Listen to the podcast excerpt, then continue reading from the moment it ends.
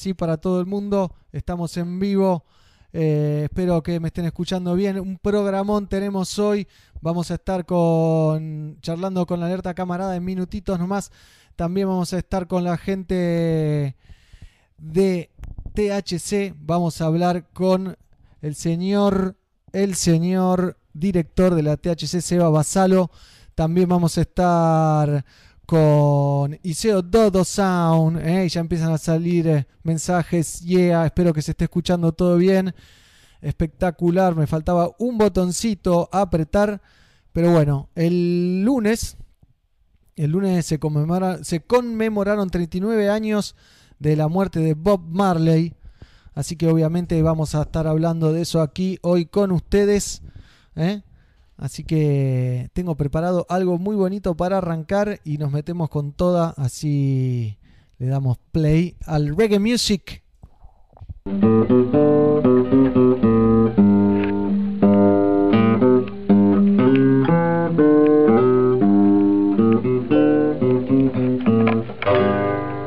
Viejos piratas me robaron, ya mercaderes fui vendido cuando desde el abismo inmenso recién había salido, pero mi mano la hizo fuerte.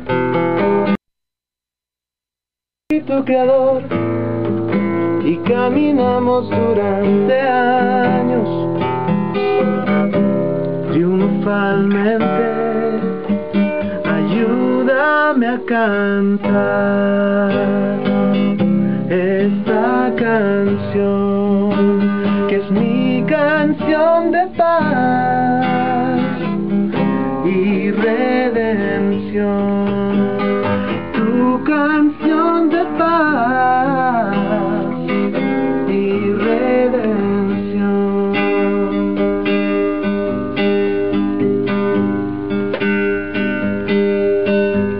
No te esclavices con la historia solo en ti está la libertad. Ya no creo en la energía atómica, pues el tiempo no ha de parar. Por cuanto más a nuestros profetas matarán mientras miramos. Ellos nos dicen que es parte del libro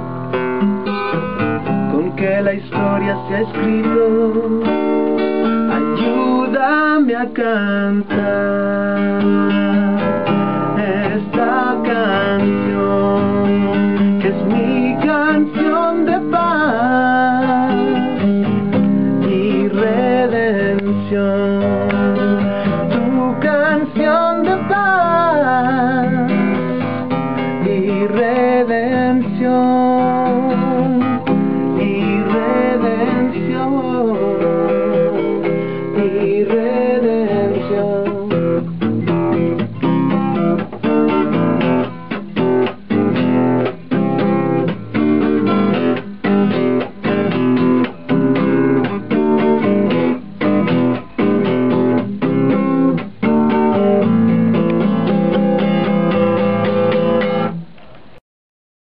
Qué lindo, Quique Neira, años atrás en nuestra, en nuestra radio, cuando empezábamos en Radio 1 estábamos ahí, eh, eso era en Symphony y fue uno de los únicos programas que grabamos en diferido con Quique Neira muchísimos años atrás y nos regalaba esa versión increíble de eh, canción de redención o como quieran llamarlo en su idioma, pero también los non palidece sacaron un videito muy lindo en su Instagram y se lo se lo afané y lo traje para ustedes, así que miren qué bueno que está con imágenes eh, de archivo de Bob, pero con la voz de Néstor y la banda tocando de fondo, así que acá lo comparto con ustedes.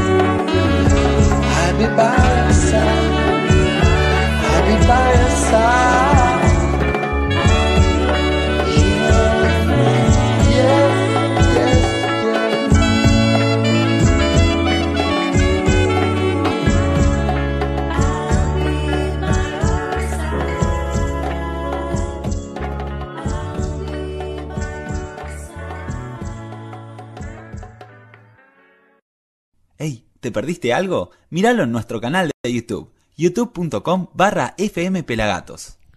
Continuamos en Somos Pelagatos. Qué bueno el tributo de Non Palidece. Le digo a todos los que están del otro lado, en especial los que están en Facebook, que ahora voy a leerles saluditos, que se sumen a nuestro canal de YouTube, youtube.com barra fmpelagatos. Ahí subimos todos los contenidos, casi todo lo que vas a ver hoy que hemos producido nosotros está ahí. Es muy importante que nos sigas, que nos apoyes, así podemos seguir difundiendo el reggae music. Saludos a, Escobar Ernesto, saludos también para Mauricio Gassman. Hoy vamos a estar con Iseo, sí, sobre creo que tres y media, algo así, de la tarde. Eh, saludos a Roberto también, al Natural Mystic, qué bueno el tributo hermano. Vamos, dice Pela Fotos y dale, dale Nompa. Saludos, dice Alfredo Pérez. Eh, bueno, hay un montón de saludos de Barcelona, también saludos de Perú, dice Vitoco.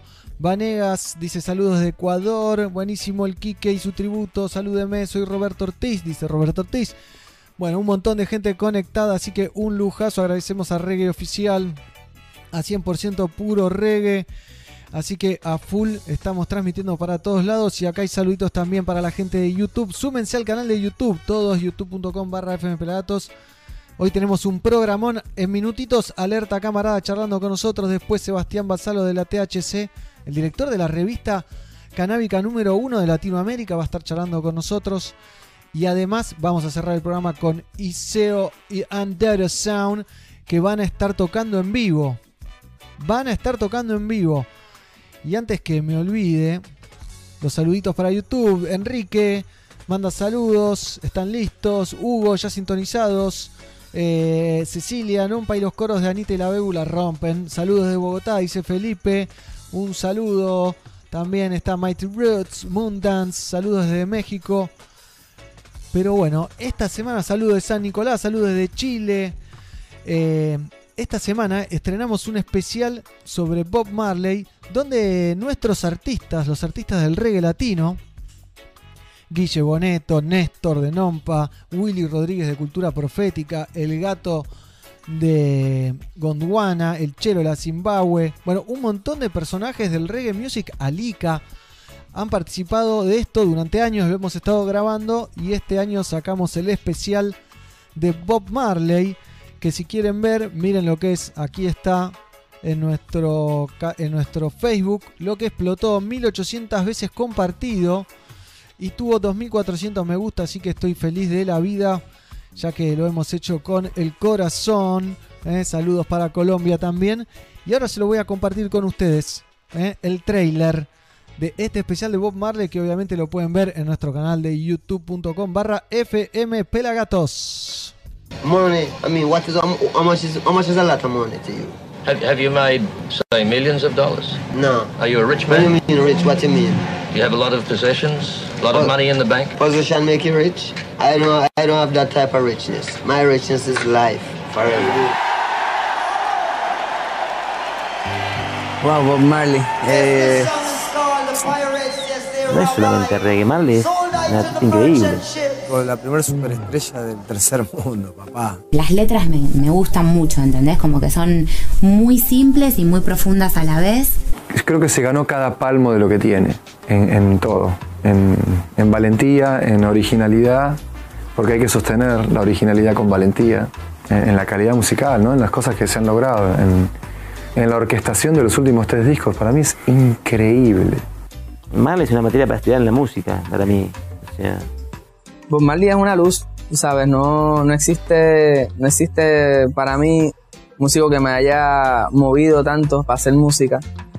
Una persona que, que con sus canciones me hizo cambiar a mí la visión del mundo. Eso es muy fuerte. Fue una persona que, para mí, admirable, así lo que hizo como persona, con su música. Que todo lo que escuches de Marley te, te llene de magia. Porque es Marley, porque es único, porque hay cosas que no se pueden definir. Que estaba cruzado por una energía especial, un dotado, un grosso. Y aún así siendo una mega estrella, sabía a quién le estaba cantando, ¿no? Y eso, eso nunca lo perdió. Marley logró hacer que el reggae no solo fuera una música que se escuchara en Jamaica, sino que hacer resultar en Estados Unidos para un público completamente diferente al jamaiquino. So, yo obviamente lo pongo ahí arriba, pero a la misma vez lo puedo, lo puedo poner aquí, ¿no? Como que me siento como que es un hermano de la lucha. Él, él me ha dado el espacio para ser quien yo quiero ser. Y de eso estoy eternamente agradecido.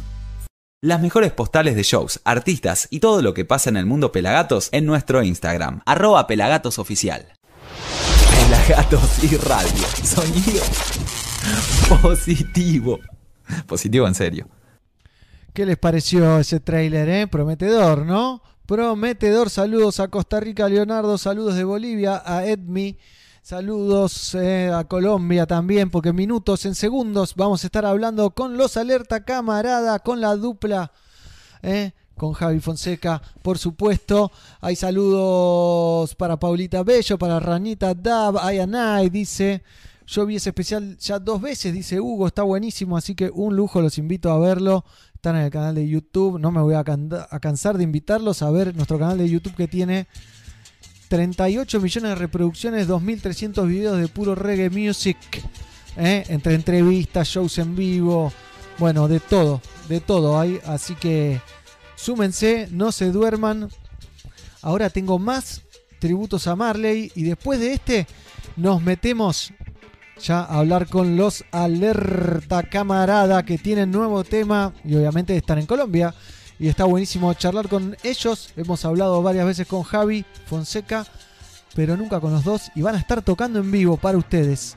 Así que vamos a ver, vamos a ver un poquito de Rondamón eh, haciendo un tributo a Bob y con eso ya después nos metemos con alerta, camarada.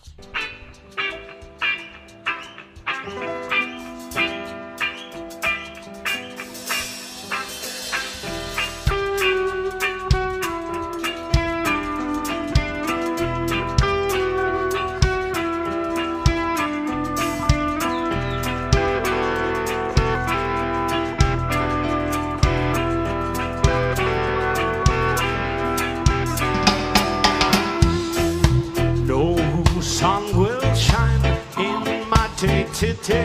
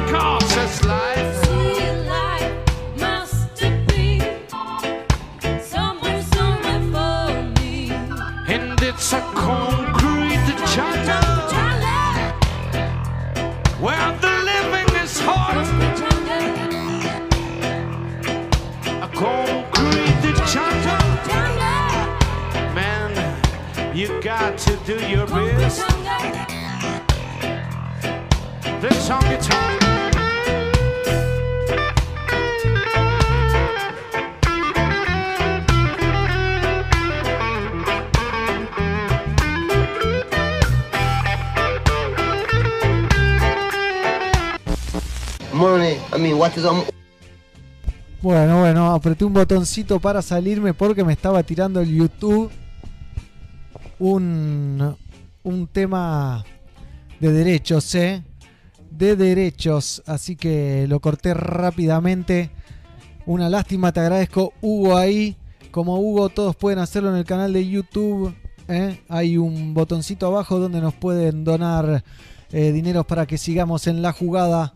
Como bien dice nuestro amigo Javi Fonseca, que lo voy a llamar. Lo voy a llamar a Javi Fonseca, los alerta camarada. Nos estamos conectando ahí. Como escucharán de fondo. ¿eh? Lo estamos llamando. Queremos jugar. ¿eh? Ya va a salir.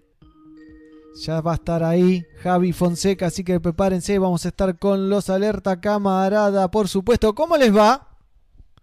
Ey, ey, ey, ey, ey, acá estamos, súper felices. Qué chimba esta conexión. Qué gusto tenerlos aquí desde casa, ¿no? Entre casa, entre amigos. En la casita, sí, en la casita entre amigos. ¿Eh? ¿Cómo está la situación ahí en Colombia? Bueno, eh, ¿cómo están todos? Eh, bueno, acá desde Colombia, pues, ¿qué les podemos decir? Que la, pues, estamos en cuarentena.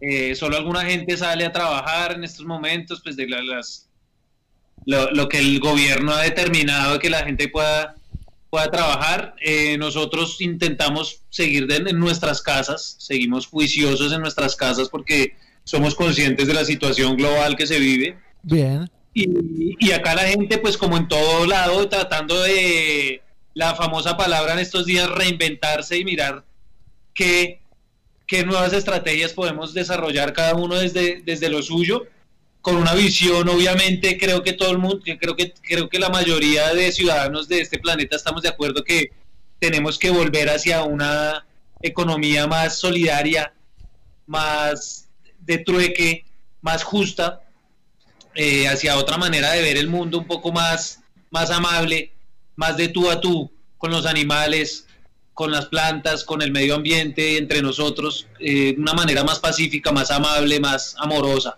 más respetuosa, más Coincido, familia. coincido totalmente, ¿no? Sobre todo la repartija, si vamos a seguir en una sociedad capitalista, que la repartija sea más justa, ¿no? Exacto. Porque hay mucha gente debajo del nivel de la pobreza y más ahora después de, de que pase todo esto parece que va a estar más complicado todavía. Si, va- si va a seguir siendo capitalismo, que no sea tan salvaje como viene siendo. Claro. Tiene que ser un capitalismo mucho más justo y mucho más, eh, un capitalismo socialista, un poco más mirando como lo que han hecho los países nórdicos, pues eso puede ser un buen ejemplo de cómo un capitalismo puede funcionar bien. Y qué bien que funcionan allá, ¿no? Hace frío, pero funciona lindo. Sí, pero porque, bueno, ellos que eran vikingos y eran tan guerreristas y esos de- decidieron ya no, no ir más a la guerra, no, no hacer más la guerra, sino construir. Entonces creo que eso es un buen, una buena lección. Bien, estamos con los alerta camarada, ¿eh? hay mucha gente atenta desde todos lados. Un lujazo, acaban de sacar un, un tema, ¿no?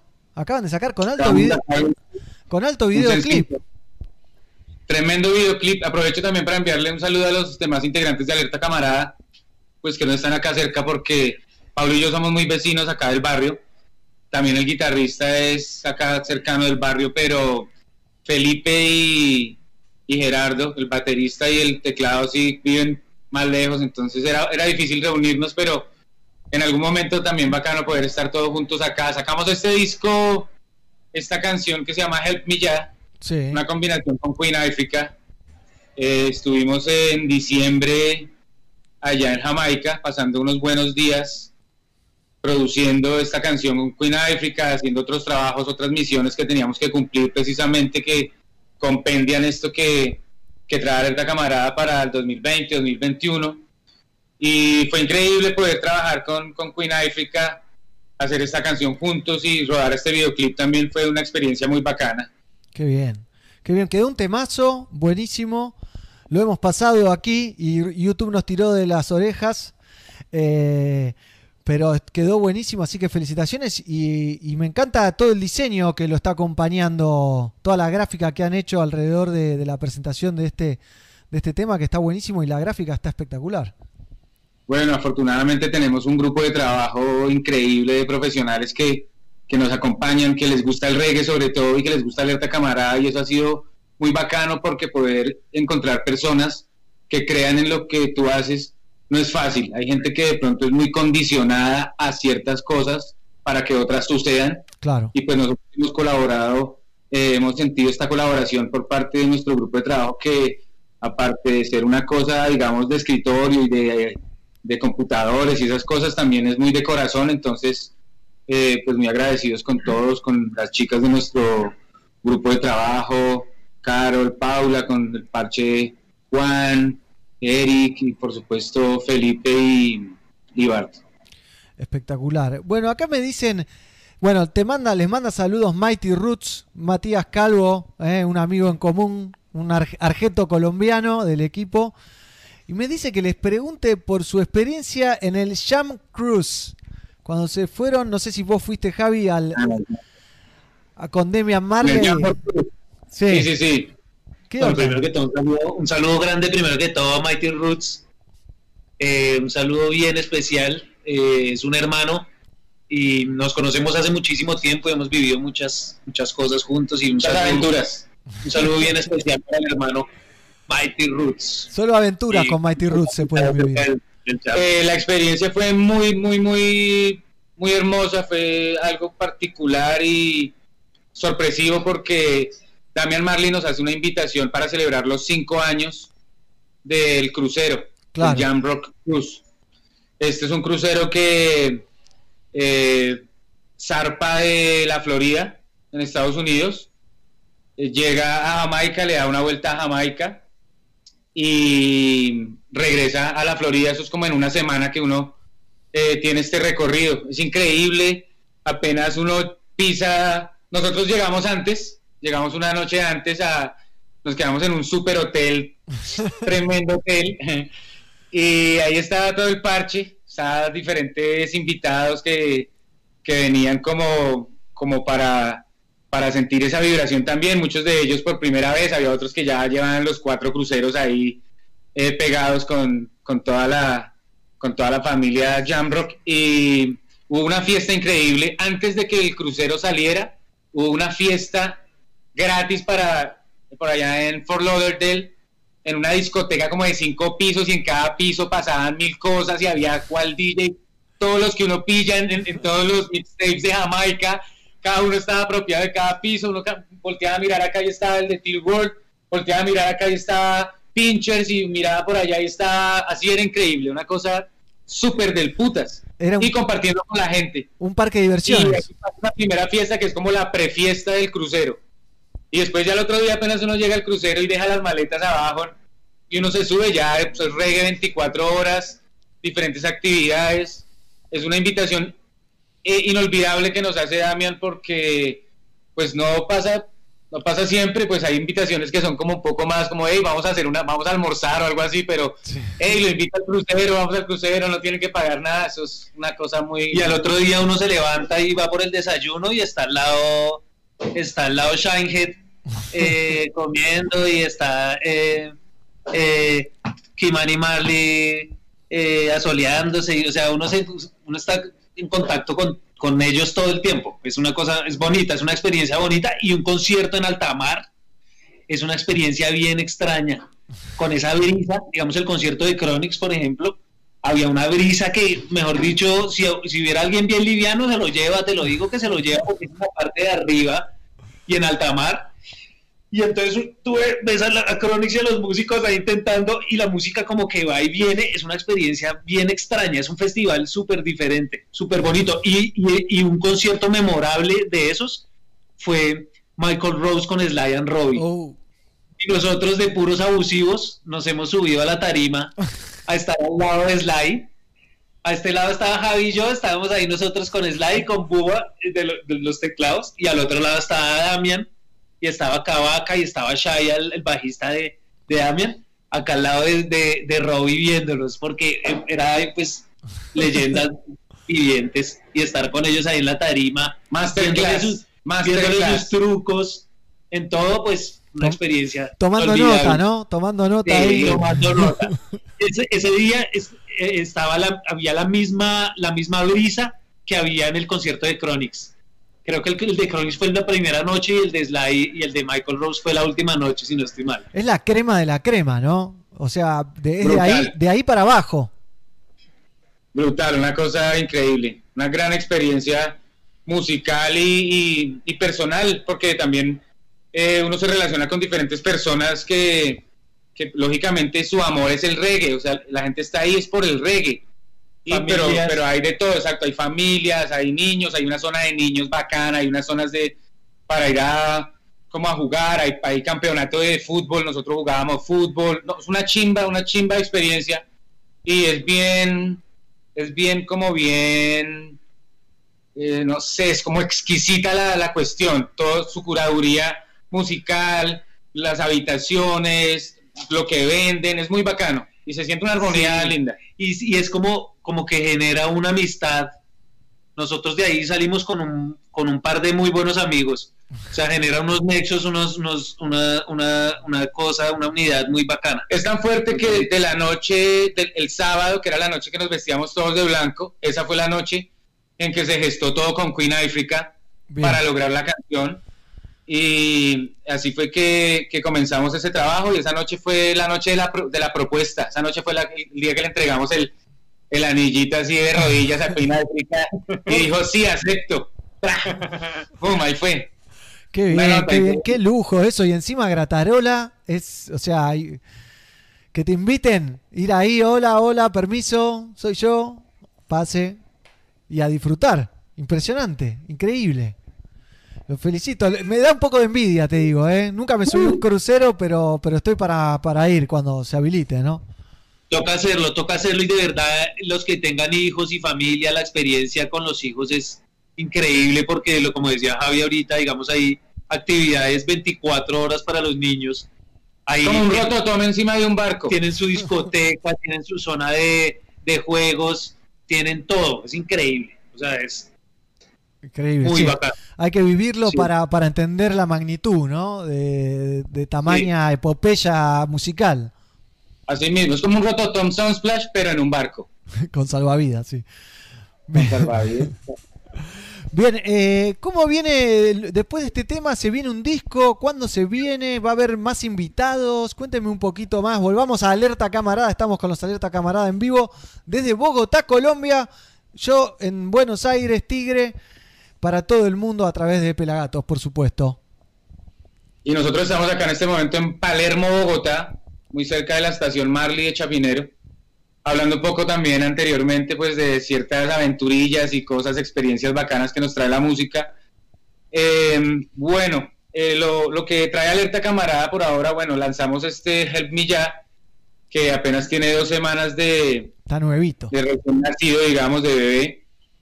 Lo estamos presentando, la idea es poder llegar a diferentes eh, personas y a diferentes medios de comunicación también para que se pueda replicar, para que la gente entienda un poco Claro. eh, por qué estamos haciendo canciones nosotros, por ejemplo, con un artista como Queen África y en qué película estamos montados después de 24 años de música. Nosotros eh, desde un principio hemos sido una agrupación que, que tiene como idea eh, permitir que otras músicas también que hacen parte de nosotros, pues sean la influencia de lo que nosotros expresamos. Por eso un disco de la camarada en un inicio eh, quizás no, no es purista, no es ese reggae purista. Así nosotros andemos muy metidos dentro del, dentro del mundo o el ámbito del reggae.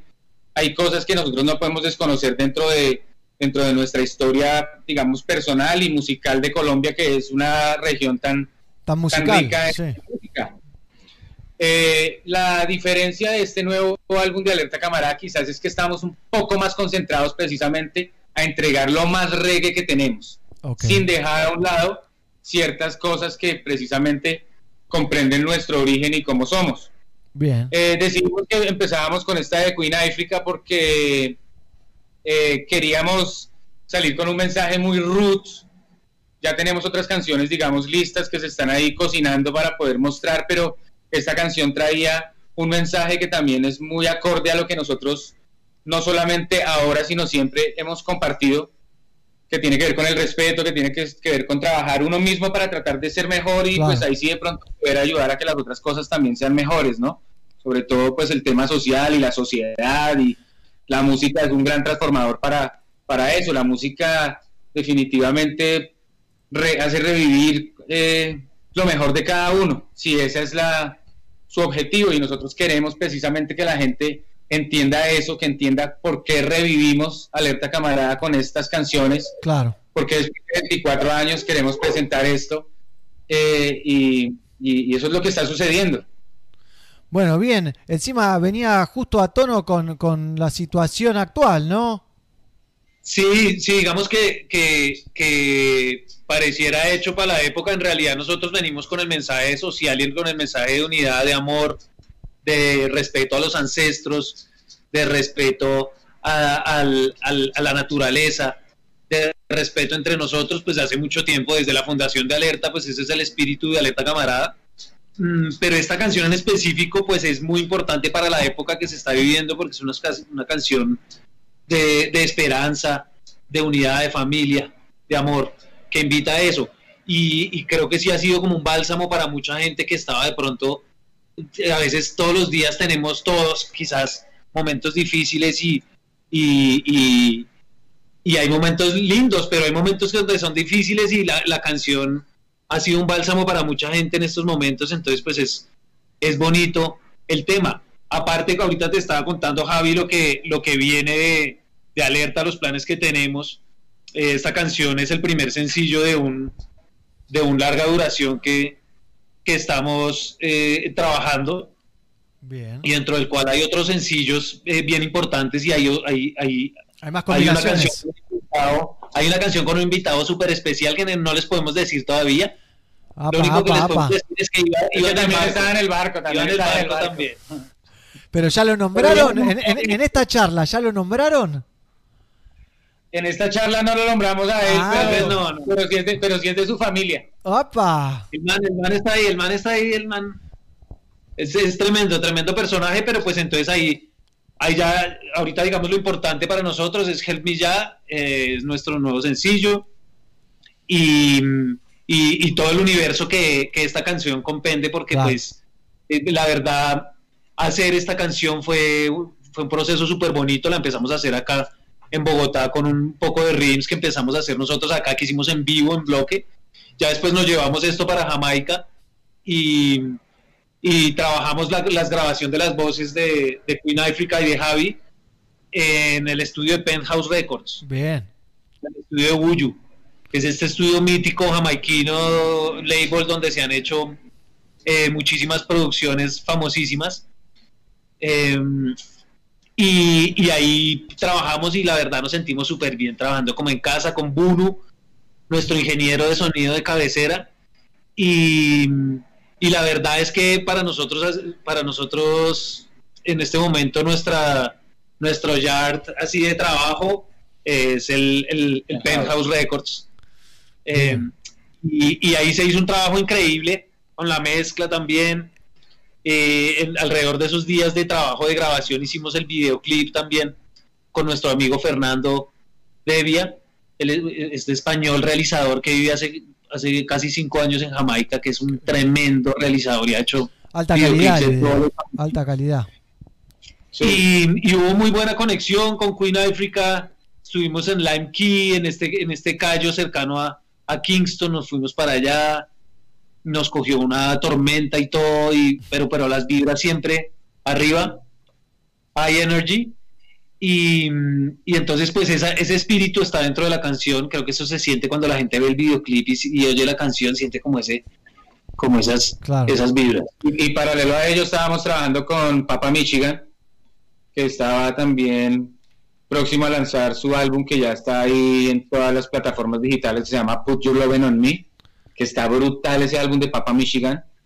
Eh, lo hizo un man, un productor súper duro del rap eh, de Estados Unidos y trae canciones realmente importantes, entre ellas tenemos el gusto de participar con una producción que hizo Pablo, un ritmo que se llama Coroso, Bien. así como la canción, entonces hicimos una, es como una locura y un espeluque todo loco, Papa Michigan se monta como robado, pero tiene cierta como ancestralidad cósmica de, de acá de lo, de lo colombiano, de lo champetudo y tal, es una canción bien particular.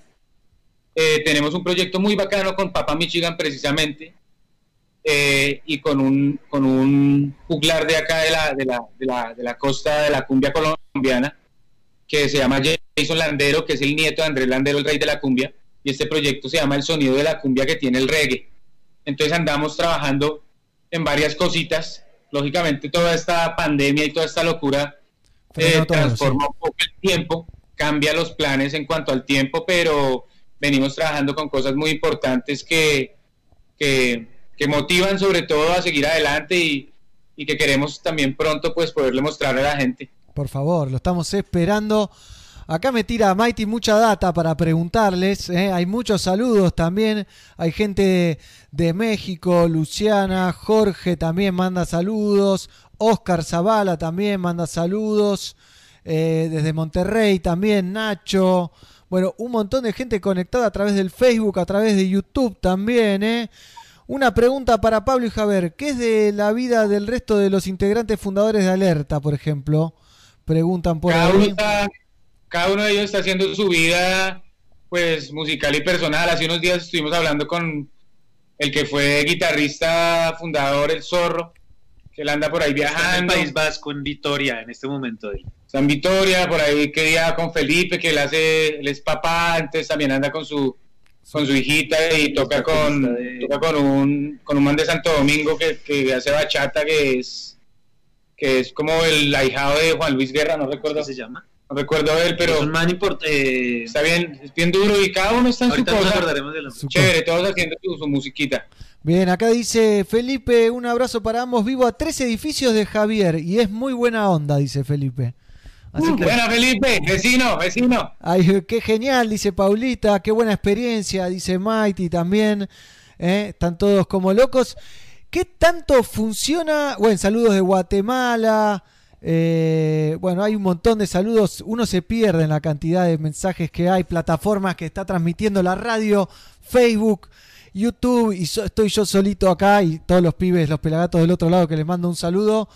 Eh, ¿Qué tantos? Porque ustedes son de mezclar, ¿no? Hablábamos mucho, ah, ustedes me contaban recién que este disco lo apunta más al reggae roots, lo más reggae que tiene Alerta, pero Alerta y Colombia está empapado de cumbia, ¿no? De cumbia colombiana.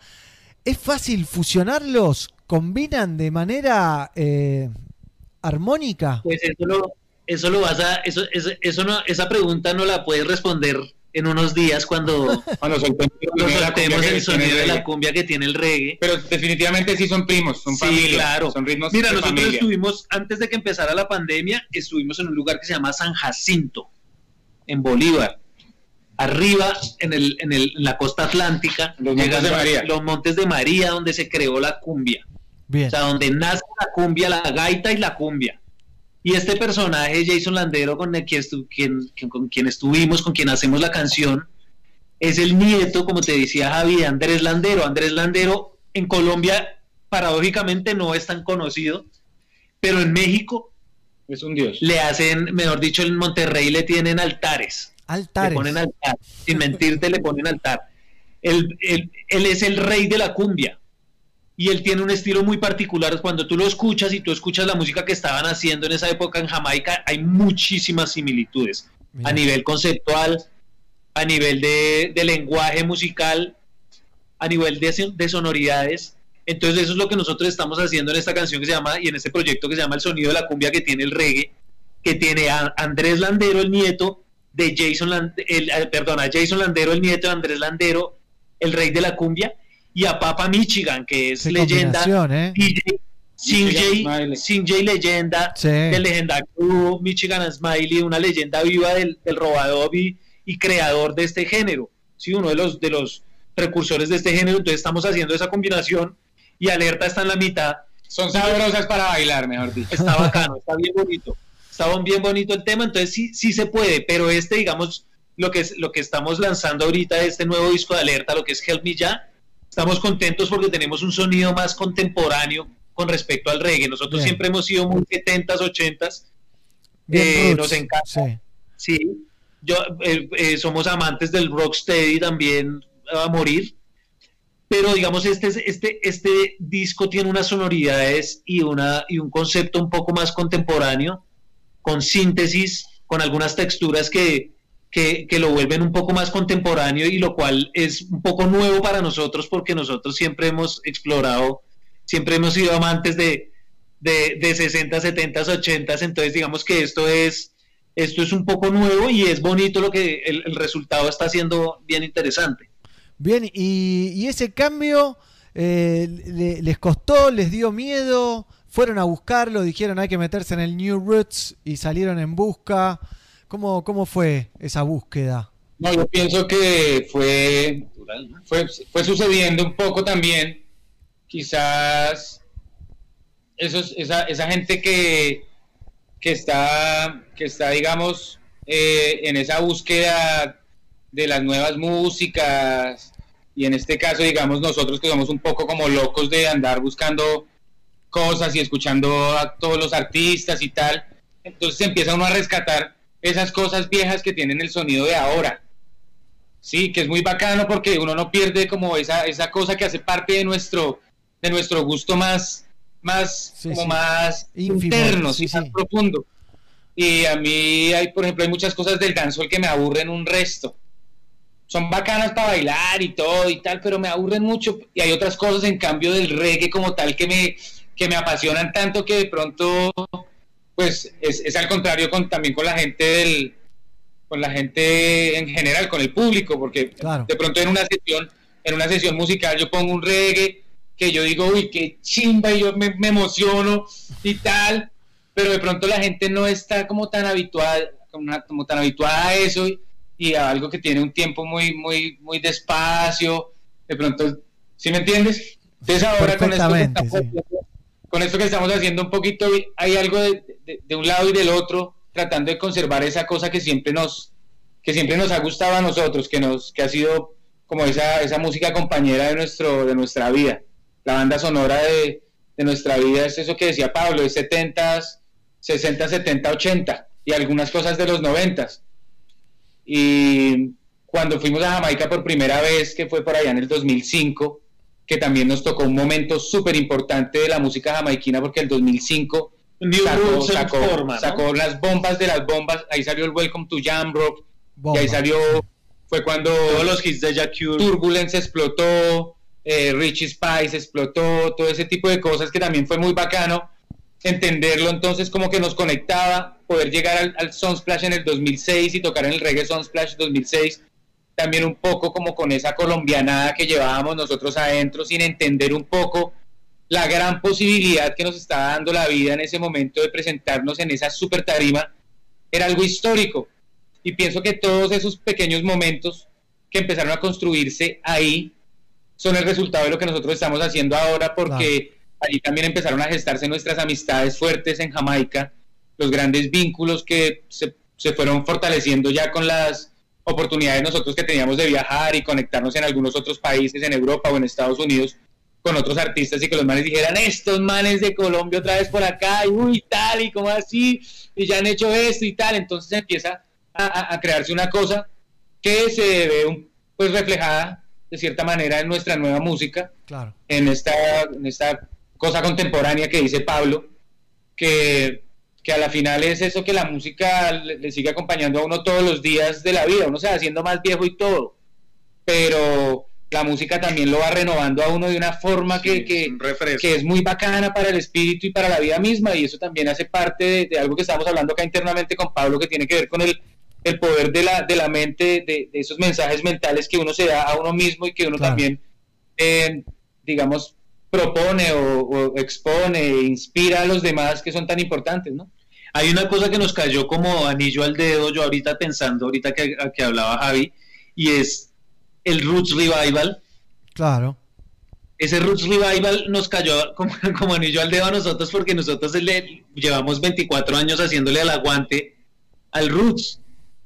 Aun cuando, digamos, acá la gente solo quiere golpe y pam, y el golpe y, le- y el dancehall y el, y el perreo y la vuelta, y nosotros seguimos con la vuelta, con el con tra, tra, tra, porque entonces lo que, lo que dice Javi no es, no es, este sonido contemporáneo no es que ahora nosotros estemos tocando la música de ahora, sino es que le estamos dando unas sonoridades y una y un, y una y un color Sí. contemporáneo a todo este bagaje eh, 60, 70, 80, 90 que tenemos y Sí, no es que nos estamos inventando algo, no es que nos estamos inventando algo que ya está inventado, esto ya está reinventado, Sí, súper inventado. Nosotros somos solo estamos haciendo nuestro collage. Somos Claro. estudiantes. Estamos haciendo nuestro collage.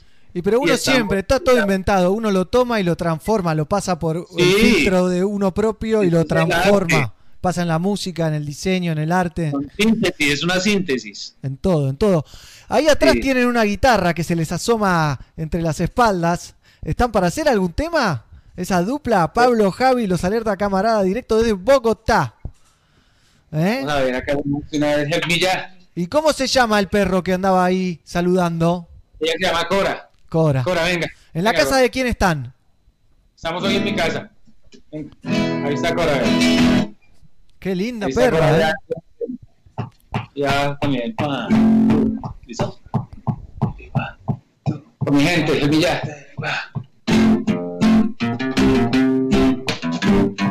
Pelagatos, original. Desde Colombia.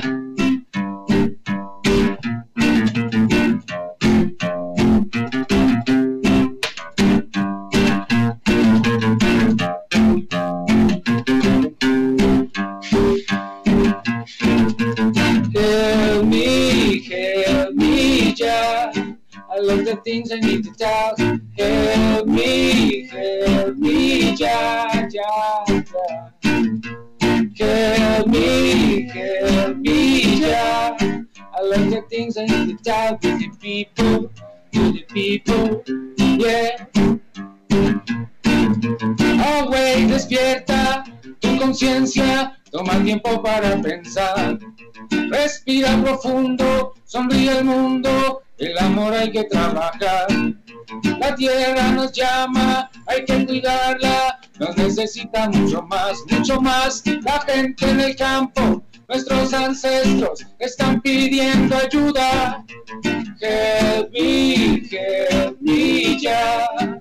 I love the things. Help me, help me, yeah. I love the things I need to sing.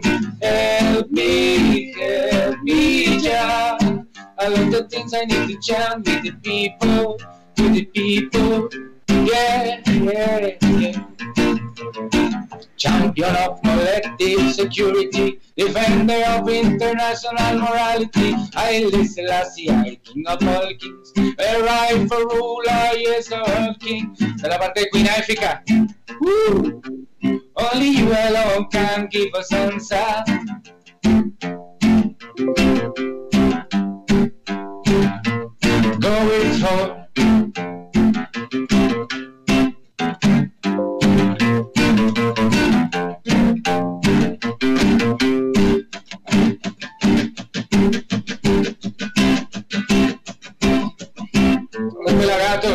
Desde Colombia, original.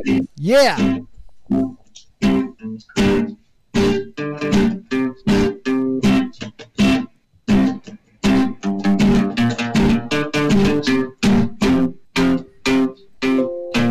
Help me, help me, yeah. I love the things I need to tell. I love the things I need to sing. Help me, help me, yeah. I love the things I need to chant with the people, with the people, yeah. Te doy gracias por la vida que nos das. Te doy gracias por la fuerza que nos deja trabajar. Por mis amigos, mi familia y su bienestar. Te doy gracias todos los días. Help me, help me, yeah. Help me, help me, yeah. Help me, help me, yeah.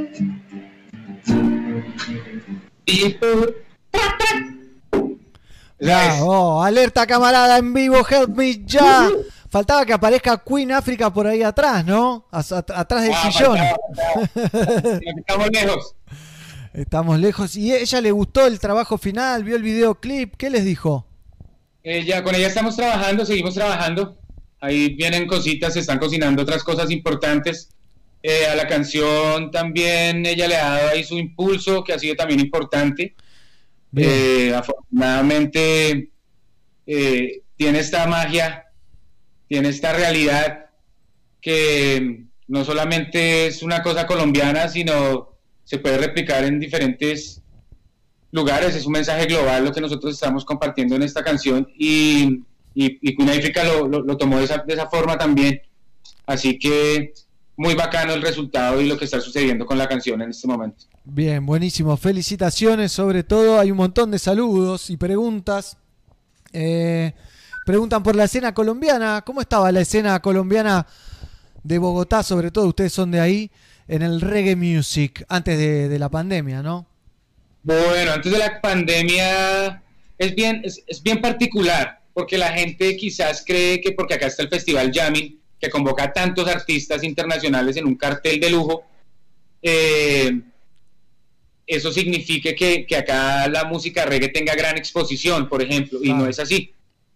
Hay programas especializados en internet, como puede ser el programa que hago yo, Radio Etíope, o como pueden ser otros programas que hacen otras personas acá, que son bacanos, pero son programas de una hora, dos horas y basta ya, una vez por semana y ya. Sí. Pero no hay una rotación, no hay una programación, ¿sí? Que permita que la música del género, que la música de nuestra gente, nuestro, nuestra gente, nuestro artista local, nuestro artista nacional, tenga como una repercusión y esté en el oído de la gente permanentemente. No, es una suerte que eso pase. Hay, hay radios como la Radio Nacional de Colombia o como la Radiónica, que es la parte, digamos, juvenil de la Radio Nacional de Colombia, que tienen un alcance nacional muy importante, pasan también la música, hay un programa especializado en esa radio también, y también eventualmente la música suena en la programación, pero no suena la música de todas las bandas que podría Ah. sonar o de todos los artistas que son exponentes del género. Entonces, es particular como por ese lado como de lo comercial, digo yo, hablando por eso tomaba el ejemplo del festival.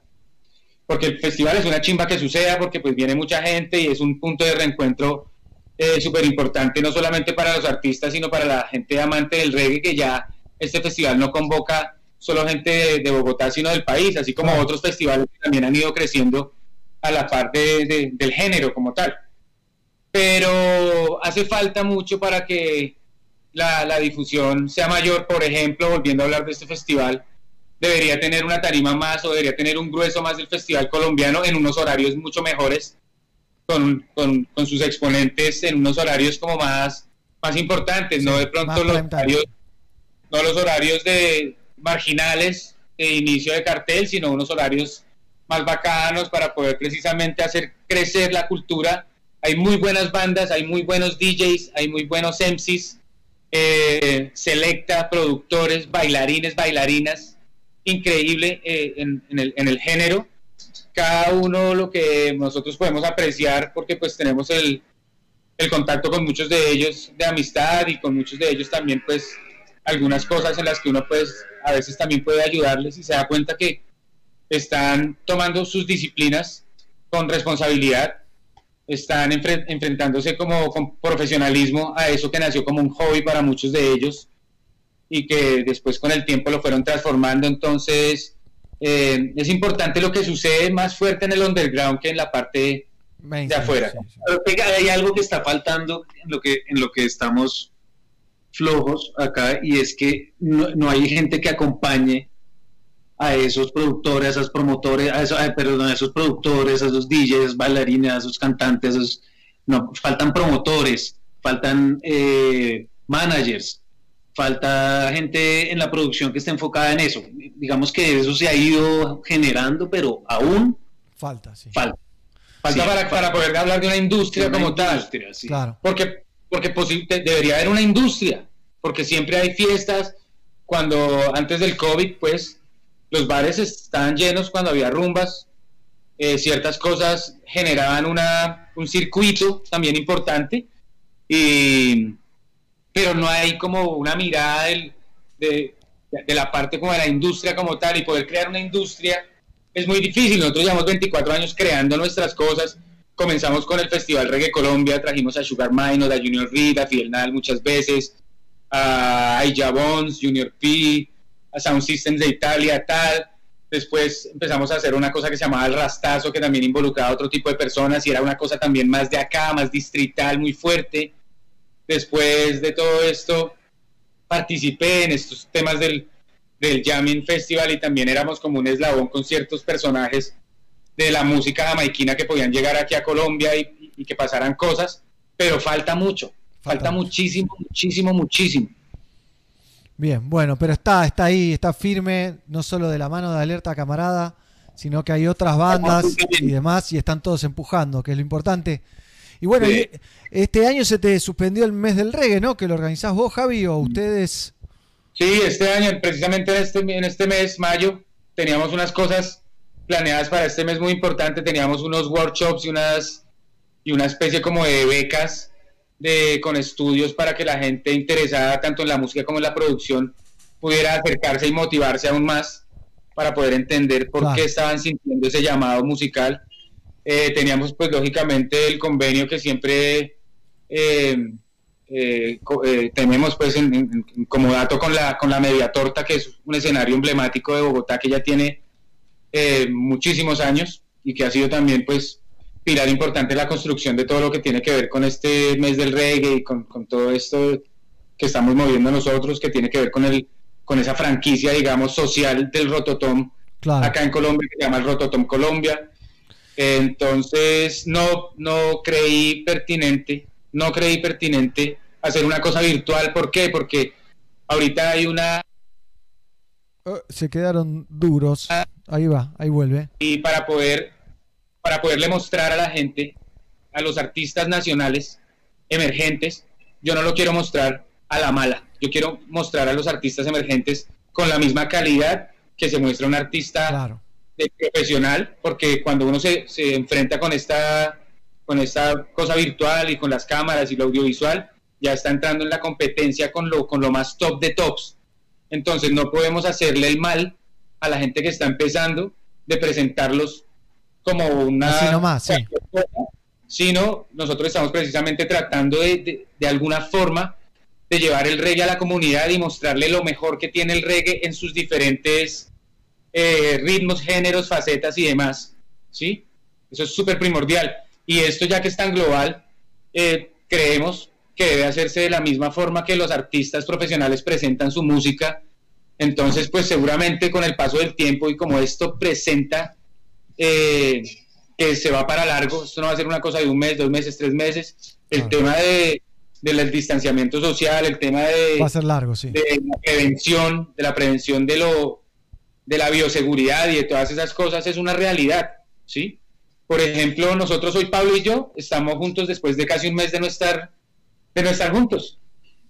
Y es una cosa pues chistosa porque pues estamos acá otra vez y uno pues marica, acá deberíamos estar todos los días haciendo música en el estudio, pero uno también se somete y asume eh, el compromiso que uno tiene para prevenir y para evitar cualquier cosa porque pues la mamá de Pablo también es una señora ya de edad, mis papás también son señores de edad, y de todas maneras uno no sabe porque esto es una novedad, no sabemos lo que sucede, Sí. entonces nos toca como, como a eso, y, y- y el mes del reggae y muchas otras cosas pues se afectaron precisamente y cambiarán las vainas de aquí en adelante. Y sí, así será.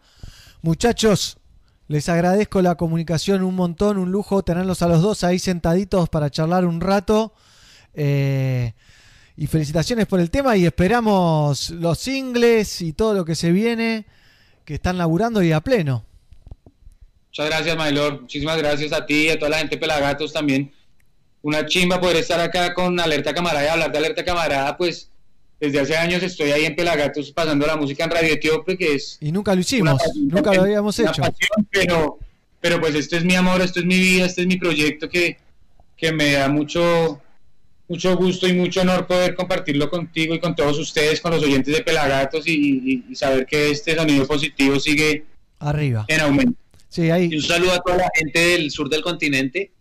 Eh, es bueno saber que estamos conectados a pesar Sí. de la distancia en kilómetros y, y que no olvidemos que somos uno, un solo continente y un solo planeta.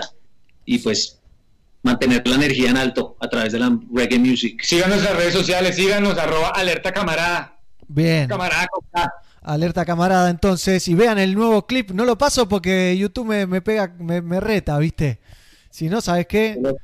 Lo prendo fuego. Eh, muchachos, les agradezco un montón. Se meten al canal oficial de Alerta Camarada y lo ven a Help Me Ya junto a esa increíble invitada. Nos vemos pronto, ojalá. O por lo menos no- nos mandamos mensajitos.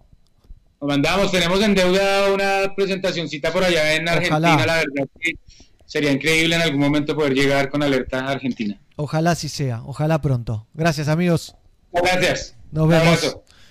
Eh, alerta camarada, entonces pasó aquí por Somos Pelagatos. Tenemos un poco de reggae music, por supuesto, y seguimos con Seba Basalo de la revista THC. Ahora vamos a ver lo que hicieron los cafres para el Quilmes Rock, eh, que fue el fin de semana y fue mm, medio medio, pero quedaron cosas lindas como esto. Los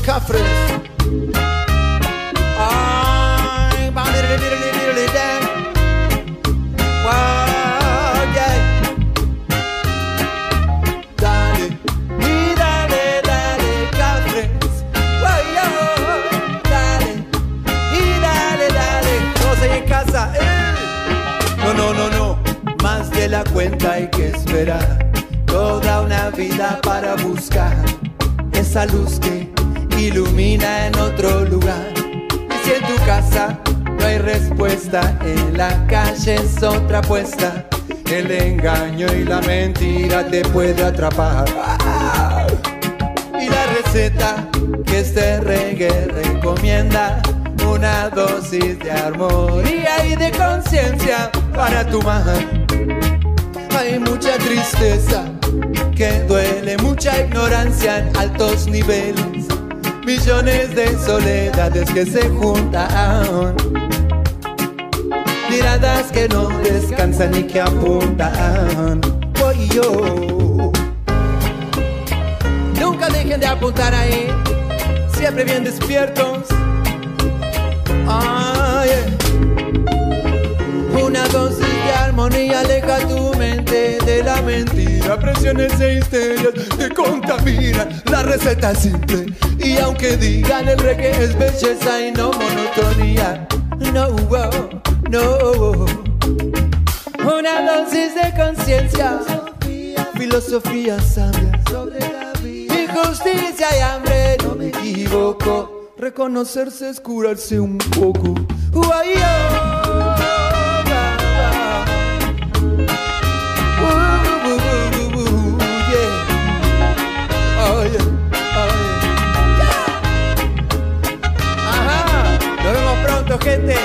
Nos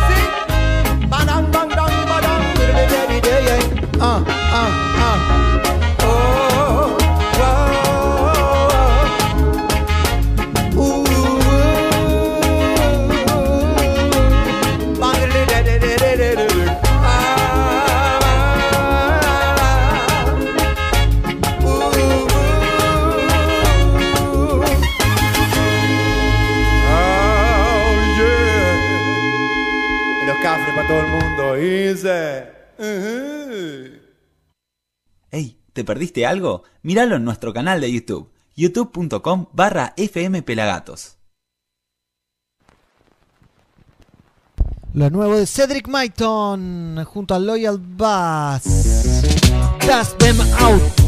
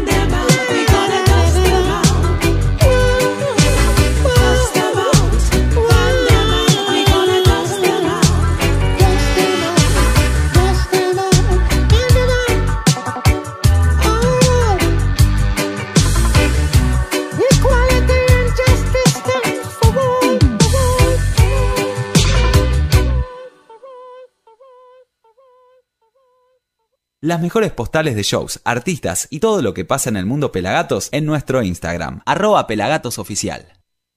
Continuamos en Somos Pelagatos y llegó el momento de hablar con Seba Basalo, lo vamos a llamar al director de la revista THC, gracias al mate que me trajo mi germu.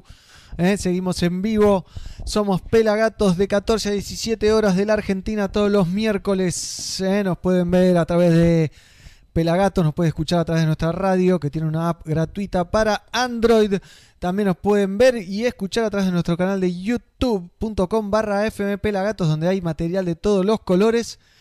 Y sobre todo, sobre todo, también nos pueden ver en Facebook, como hay un montón de gente, a través del Facebook de Pelagatos, a través del Facebook de 100% Puro Reggae, a través del, 100 del Facebook de Reggae Oficial. Y le quiero agradecer a Sergio de la Casa del Reggae, que nos enseñó a hacer este cross streaming que sale por varias páginas a la vez. Así que un lujazo, lo voy a llamar al señor Seba Basalo, el director, un grosso, ¿eh? el director de la revista THC, él mismo. Ahí está. Sonando entonces. Tenemos a Seba Basalo. Seba, ¿cómo Buenas. andás? ¿Cómo va? ¿Todo bien? ¿Todo bien? ¿Vos? Bien, todo bien, che. Me alegro. Me imagino que estás en tu casa, como todos. Así es, cumpliendo la cuarentena, como todos debemos hacer para, para cuidarnos entre todos y todas. Así es. Eh, Seba, contame un poquito cómo afectó la cuarentena a la, a la revista THC. Bueno, a ver, la, la- la revista mm, el mes pasado no, no se pudo imprimir, porque básicamente porque no están trabajando las imprentas, así que Claro. eh, decidimos sacar la edición en, en formato solamente online y de forma gratuita. Eh, y por suerte tuvimos un gran recibimiento de ese nuevo formato de parte de la gente. Bien. Eh, se, se suscribieron un montón de personas y ahora la, la revista de este mes estamos a la espera de ver si, si ya abren las imprentas y se puede imprimir o si tendremos que volver a sacarla en formato digital. Esa es un poco la, la situación de la THC por ahora. Bien, y bueno, y cada uno desde su casa puede hacer el trabajo periodístico, el trabajo de diseño, todo eso lo, lo pueden ir haciendo. Claro, bueno, esa es la parte, esa- la, la que te contás es la parte más, más exteriorizable, Sí. la parte más hacia adentro sí, es que en lugar de laburar en la redacción, que no es poco, eh, ojo, no es poco para una revista que laburamos mucho eh, eh, conversando en grupo, eh, eh, discutiendo temas que ahora, si bien los tratamos vía Zoom, ima- imagino que vos y, y todos los y todas las que están viendo eh, eh, sabrán porque habrán tenido sus experiencias particulares de que no es lo mismo Zoom que en persona, con lo cual hay un poquito de la, de la magia del laburo en la redacción que por ahora no, no lo estamos pudiendo disfrutar, pero sí estamos laburando a, a distancia de casa. Bueno, bien, pero por lo menos se mantienen activos y demás. Sí, sí, obvio, siempre. Si estuvimos activos todos estos años con todos los palos que nos pusieron a rueda, imagínate que Uno más, ¿no? lo pasamos así. Bien, los vi muy activos en, en la marcha digital, ¿no? La marcha digital. Eh, ¿Cómo lo viviste? Eh, ¿qué- qué es? Porque yo tuve sentimientos encontrados, ¿viste? Porque también hicimos como una marcha digital, entrevistas y demás, pero te deja un sinsabor, por lo menos a mí. Y bueno, viste, no es lo mismo encontrarnos todos y todas en las calles, hacer las calles nuestras, visibilizar nuestro reclamo sosteniendo una bandera gigante, ver en vivo a miles y miles de personas con 8 o 10 cuadras de largo completamente llena de Avenida de Mayo. La verdad que no es lo mismo, convengámoslo, coincido No, con vos, hay, sí. una, hay una parte de la emoción que no se que no pudimos que no pudimos vivir y que no es poco, ¿eh? no es poco para nosotros y nosotras los que integramos esta cultura durante muchos años relegada a la clandestinidad y que desde hace años está saliendo saliendo y llenándose de luz. Eh, no es lo mismo, o sea, para nosotros es muy importante eh, Claro. poder encontrarnos, vernos la cara. De hecho, antes de que marchemos de Plaza de Mayo a- al Congreso, las primeras marchas se hacían encontrándonos en el planetario y ya era un logro para nosotros. Sí, ¿no? Ir he estado, he estado en algunas, en el planetario. lo, lo doy fe, ha estado el gato de El Pelagatos, gato. ha estado de las primeras, exactamente. Haciendo slackline que- estuvo. ¿Qué? Estuvo haciendo slackline, caminando en la cuerda entre árboles, ¿viste? Imagínate cómo, cómo le fue. inolvidable.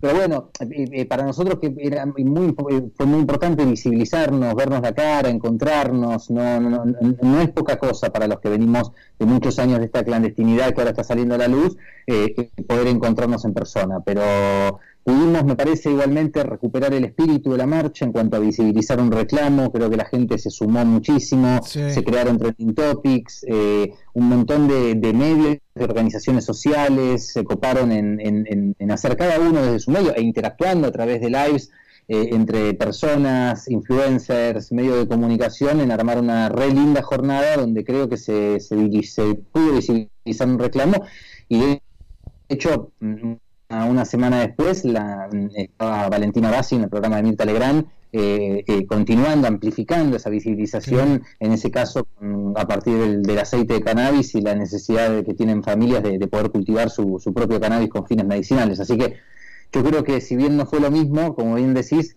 creo que el objetivo de, de visibilizar la temática se cumplió. Sí, creo que le debe haber llegado a otra gente también, que capaz no iría nunca a la marcha, o capaz que a partir de ahora sí, y, y le llegó todo el tiempo al celular, los vivos y demás, y, y pudo consumir esa información que es necesaria, sobre todo el tema de lo medicinal, que siempre, hace poco hice también una entrevista con Mabel de familias cultivadoras argentinas, y, y el reclamo, ¿no? De, de ellos y de toda la comunidad, de los que necesitan la medicina real, eh, cómo, cómo lo enfrentan y cómo lo trabajan y, cómo le ponen el pecho esas madres, esas familias, ¿no? Para, para mejorar eh, a, a sus hijos en su nivel de vida y a ellos mismos. A full, a full, hacen un esfuerzo tremendo, en, sobre todo para poder llevar adelante estos cultivos, a veces en- en condiciones, eh, sobre todo en algunos lugares eh, de, de persecución que no son nada, no son nada agradables por tener que cultivar algo, como decimos, que le mejora la vida a un hijo, o sea, casi ya el, el punto máximo de la, de la paradoja, ¿no? Sí, de, sí. esa- de esa- a la que nos lleva la prohibición. Y, mm, pero lo, lo- lo más valioso es que no solo se quedaron eh, en su propio cultivo y en cuidar a sus hijos, sino que me parece que lo más valioso es que decidieron eh, donar parte del poco tiempo que tienen, porque digámoslo así, la- la- la- las madres con, y los padres con, con pibes con problemas de salud de, de esa índole tienen muy poco tiempo, están muy abocados a sus pibes y, y- y que le hayan dedicado y le vengan dedicando eh, eh, parte de su tiempo a, a dar esta lucha, a visibilizarla con lo importante que fue, porque no nos olvidemos que las madres fueron el actor esencial que permitió romper el muro de la prohibición que no, ponía, no podíamos romper aunque llenáramos las calles con 100.000 personas. Entonces, eh, yo en lo personal voy a estar eternamente agradecido por, por todo este laburo eh, eh, a puro pulmón que, que hacen la- la- las madres y las en general las familias de usuarios me- medicinales. Sí, son, son ejemplos eh, de amor, sobre todo, ¿no? Totalmente. sí. Porque Sí. el que tenga. ¿Vos sos padre? No, no soy padre. Bueno, el que tiene un hijo daría todo por, por, por el bienestar de su hijo y imagínense en estos casos que son mucho más extremos. Eh, me llegó un, un pajarito, me contó que tienen un podcast, Efecto THC. ¿Cómo, cómo está yendo eso?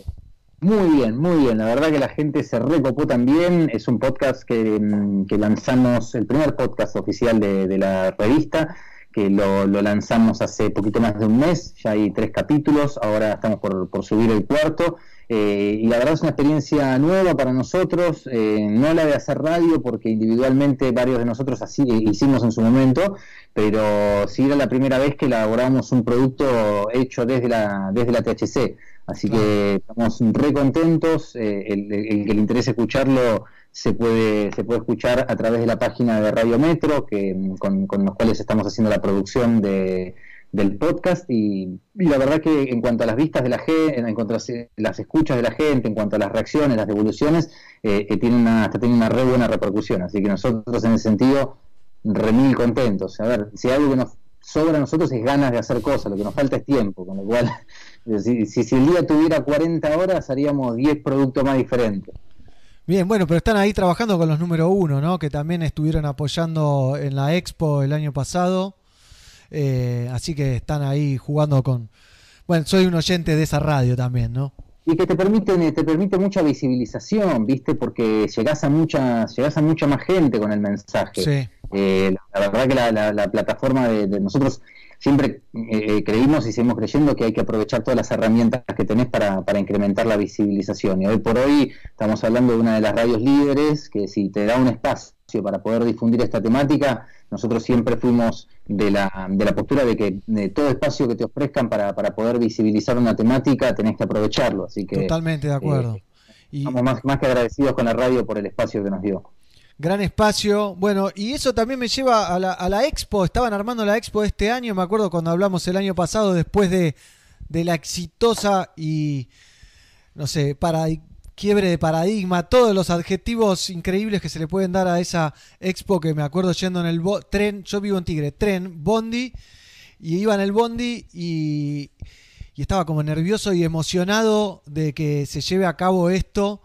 Eh, a pesar de no participar activamente en, nada de la organización, solo ir como un eh, transeúnte más, ¿viste?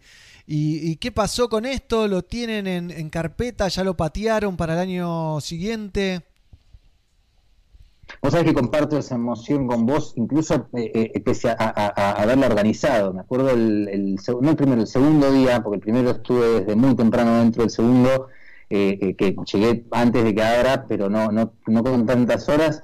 Y la verdad que la, la emoción de ver ese cartel en la, en la puerta de ese lugar, con la chala bien grande, eh, eh, instalando esta temática, sintiendo que, que- que- que nos, eh, logramos copar, como hablamos recién de espacios, un, espa- eh, un espacio de primera línea.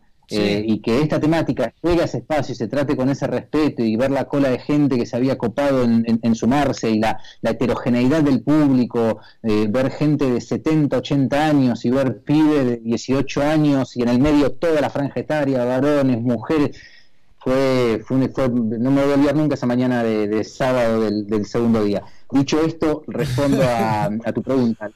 La expo este año todavía está a confirmar, eh, no, no tenemos ninguna herramienta que nos permita todavía decidir qué es lo que vamos a hacer. Obviamente que por ahora no hay una, una fecha confirmada, teníamos una fecha en su momento que va a ser los primeros días de, de octubre como la del año pasado, Claro. pero claramente no se va a hacer en los primeros días de octubre, esa decisión ya está tomada. Veremos qué es lo que ocurre eh, para, eh, pa- para las siguientes semanas, veremos qué es lo que ocurre para noviembre. Eh, el escenario por ahora pinta muy difícil para, para la realización de espectáculos masivos, sobre todo para eh, eh, si querés hacer algo para cuidar a la gente. Y la verdad que nunca tuvimos ni tenemos el interés de hacer nada que ponga en riesgo la, la salud de la gente eh, que, que- a la que tanto queremos contribuir con esta planta. ¿no? Claro, Medio- sería sí. medio contradictorio Del promover todo. la salud a través del cannabis y, y mandar al muere a un montón de personas a un lugar si no están dadas las condiciones. Así que No, eh, la- te digo, no está confirmado ahora, eh, no tenemos fecha, pero lo que es seguro es que si no están dadas las condiciones máximas de, de seguridad para la salud de las personas, no, no se va a hacer la Claro. Eh, encima había, yo cuando fui, yo fui el viernes y después nos fuimos turnando con otros pelagatos. Estaba explotada, explotada, pero, eh, o sea, no entraba más gente, punto. Se había- bueno, se agotaron todas las entradas, ¿no? todo. Sí, sí, el domingo a la tarde no quedaban seis horas, cinco horas, seis horas de evento y no, no pudo ingresar más gente, pues no, no había espacio. Sí, vi, vi ahí eh, jubilados pidiendo para entrar, fue, era muy gracioso, sacando el DNI, me acuerdo pa- patente, fue, fue increíble. Sí, lo hemos hablado por, por ahí en la radio el año pasado, pero felicitaciones otra vez porque eh, una masa, la verdad que para el que cultiva, consume y viene apoyando desde nuestro pequeño lugar esto, eh, que se logre, uno se siente parte, aunque va de espectador y demás, ¿viste? Es que todos somos parte, todos lo hacemos. O sea, nosotros, eh, yo me, cansé de decirlo en entrevistas, eh, ni, ni cuando, me acuerdo cuando salimos hace, eh, hace 14 años eh, con la revista y, y- salimos a convocar por primera vez a la marcha, que no, no- no se convocaba, no se estaba haciendo, se había hecho hace un tiempo, pero eh, y de ahí en adelante, con, con todas las propuestas que hicimos, eh, la, la Expo es la más reciente, pero no deja de estar en esa, en esa cadena. eh, nada de eso hubiera sido posible solo con agarrar y proponer y poner un megáfono. No, si, si todos no nos, no nos copamos y no nos sumamos a eso, ningún cambio es posible. Entonces yo desde ese momento sostengo que la marcha, eh, eh, que las discusiones que logramos dar en, en el Congreso, pese a no, no- en algunos casos no tener buenos resultados, eh, la, la Expo Cannabis, son todos fenómenos, el, el autocultivo, como creció en el país, son todos fenómenos que los construimos entre todos. La salida nunca es, nunca, nunca es individual. Individualmente no, no lográs nada. Nada. Eh, todo logro, todo logro es colectivo eh, y, y- y Expo Cannabis fueron y fuimos todas las personas que fuimos ahí, los que organizamos, laburamos de eso, pusimos el lugar, tratamos de generar un espacio lo más lindo posible, eh, laburamos como locos durante seis meses sin dormir, pero eso no hubiera sido nada si todos no lo hubiéramos tomado y no lo hubiéramos tomado como propio y no lo hubiéramos hecho parte. Y la responsabilidad que se respiraba ahí adentro, de cuidar el espacio, de cuidarnos entre todos, del respeto mutuo que había entre personas que por ahí no tenían nada que ver, que venían de barrios diferentes, de culturas diferentes, de idiosincrasias diferentes, y que estamos ahí todos unidos por una planta, porque es importante entenderlo, la planta es una, los que somos diferentes somos todos nosotros y, y- y- y qué bueno que somos diferentes y diversos, pero la planta es una y creo que, que- que todos y todas demostramos en Expo Cannabis, en una cantidad enorme de gente, que no destruimos nada, que no nos peleamos, que no, No fuego nada. que, que no prendimos fuego nada, que no somos nada de todo lo que dicen que somos, pero somos algo maravilloso, somos algo hermoso y eso que veo a la vista en esas tres jornadas eh, eh, her- hermosas, increíbles, que hoy, que hoy la pueden ver, el que quiere recordarla puede entrar a la web de Expo Cannabis, que están ahí las, las fotos, los videos de, de- de esas tres jornadas únicas, que bueno, veremos cuándo, cuándo Ya se puedan repetir. Ya vamos a darnos el lujo otra vez de estar paseando por ahí y disfrutando de la Expo Cannabis, que fue un éxito. Eh, ¿Cómo te llevas con, con todo este boom de cultivadores influencers en, en las redes? ¿Lo seguís? ¿Lo mirás? ¿Tenés alguno preferido o preferida? No, la, la verdad que yo no estoy, no, no le dedico a las redes el suficiente tiempo que quisiera. eh, me- es una de los, una de las deudas que tengo. Me gustaría en cuanto me, me haga un hueco. eh, te digo, soy una persona que, que quiere hacer tantas cosas que me tengo un problema enorme de falta de tiempo. Dice que el tiempo es lo único que no se puede comprar. No puedes comprar tiempo. Entonces, no, no, me encantaría tener tiempo y la verdad que las redes te exigen un tiempo para eh, eh, tanto tanto para disfrutarlas como para eh, participar de manera activa. Eh, con lo cual estoy en busca en algún momento de, encontrarme ese tiempo y más sé que existen. Eh, chusmeo por ahí, hay algunos, hay algunos muy, muy buenos y, sobre todo celebro muchísimo que, que se ha conquistado el espacio de las redes sociales con, con todos estos contenidos de, de, mm, relacionados al cultivo. Me parece que, la promoción de todos esos aspectos es, es, es- es clave y como te digo, la logramos entre todos porque no tendría sentido que esté THC o Pelagato solos en Instagram diciendo cultivemos si no hubiera miles de personas que se cargaron esa bandera sobre la espalda y hoy le enseñan a otras personas a cultivar, hoy suben videos, responden consultas. Eh, la verdad que me parece, me parece que está buenísimo, pero es una deuda que tengo. Me encantaría poder charlar más del tema. Está bien, igual también es una adicción, después genera adicción y uno está metido ahí en las redes sociales como un enfermito y perdés más el tiempo de, de lo que ganás, me parece. ¿Cómo, ¿Cómo hicieron para sobrevivir tantos años la familia THC? 14 años me dijiste, nosotros tenemos 15 años también. Estamos ahí nomás. Estamos ahí nomás. Eh, Ah, o sea, que cuando vinieron con, cuando vinieron con Pelagatos a la primera marcha, recién habían. Y teníamos tres o cuatro años porque el gato estaba, lo- el gato nació, digamos, tres, cuatro años después de que empezó el programa. Ah, bien, bien. Así o sea, somos, somos de la misma época. Más o menos, sí, sí, más o menos. Pero ¿cómo hicieron para sobrevivir y, o por lo menos siempre transmiten para afuera de que de que la propuesta crece y crece y crece? Eh, o sea, con- vos decís la revista, pero sé que, como ya nos contaste, hay un montón de cosas alrededor de la revista, sea el podcast o la expo o la organización de las marchas o, o lo que estén en movidas que uno no conoce también. Sí, tenemos el, eh, eh, en el 2011 creamos el Centro de Estudios de la Cultura Canábica, la primera asociación civil en Argentina que ten- eh, con, con el- la palabra cannabis en el título que obtuvo la personería jurídica, donde que la, que la necesitamos, la realidad nos llevó a, a- a- a crearla para poder canalizar a través de ahí un montón de, de trabajo social que veníamos haciendo a través de la revista y que por la estructura de la revista no daba abasto, no, no podíamos Claro. ya periodistas solo dedicarse a un montón de, a defender a usuarios de- que cayeron presos, a ayudar a usuarios medicinales a obtener su medicina y un montón de laburo que, mm, que canalizamos a través de, de SECA, el Centro de Estudio de la Cultura Canábica.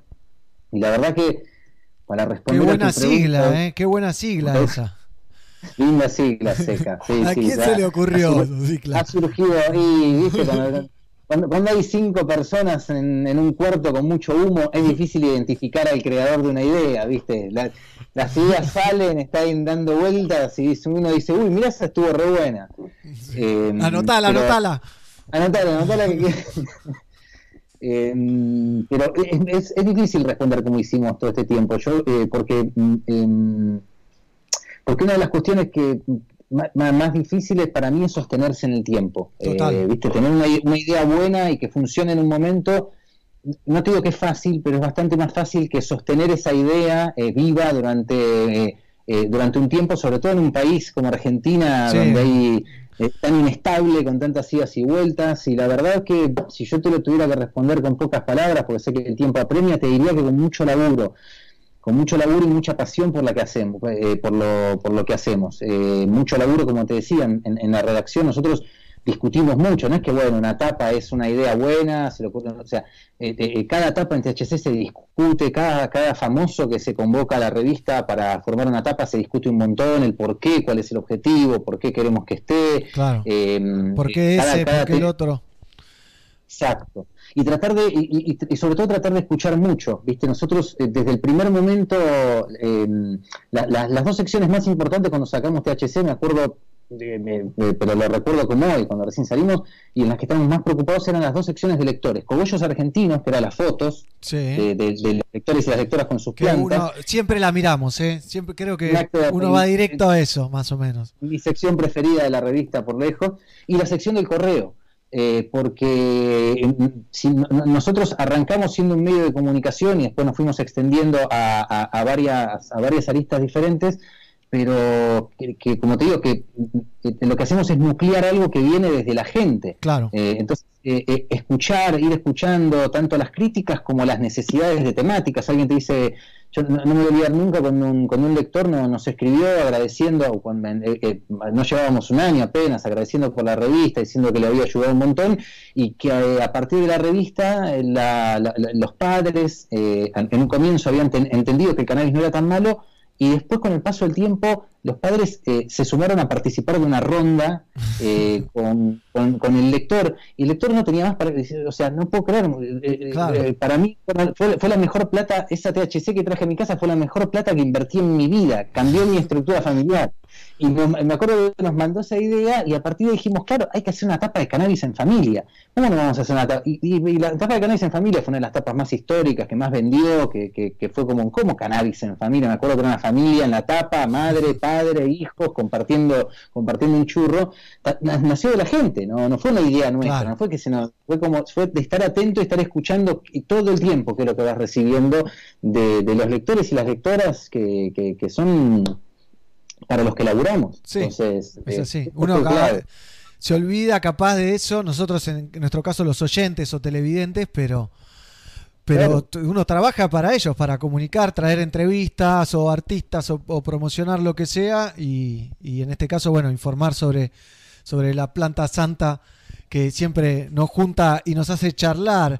Eh, Uno está en el medio, ¿viste? Uno está entre el lector que quiere saber de medicina y el médico que sabe de medicina. Y vos lo que tenés que hacer, tu trabajo es tratar de escuchar qué es lo que quiere el lector y a ir a convocar al que mejor sabe para acercar esa información. Ese es el laburo. Me interesa lo lo de las tapas, porque creo que fue un acierto ya de antaño, ¿no? Esto viene de, de siempre, de, de poner esas caras bonitas de- del ambiente artístico eh, y con, con figuras que uno no se imagina que pueden aparecer en, en una tapa. Víctor Hugo Morales, por ejemplo. Después sí, hay fumones que aparecen, que uno se... Chiche Helblum. Chiche Helblum. Chiche Helblum, que a- eh, eh, se dedicó durante 10 años a defenestrar la planta. Fuimos con información, se la pusimos sobre la mesa y no solo no, a partir de ahí no habló más mal en la plan, de la planta en la tele con todo el peso que eso tiene y el cambio cultural que implica, sino que posó con una planta en la tapa de la revista. Para nosotros fue... Es la medalla, eh, una- ¿no?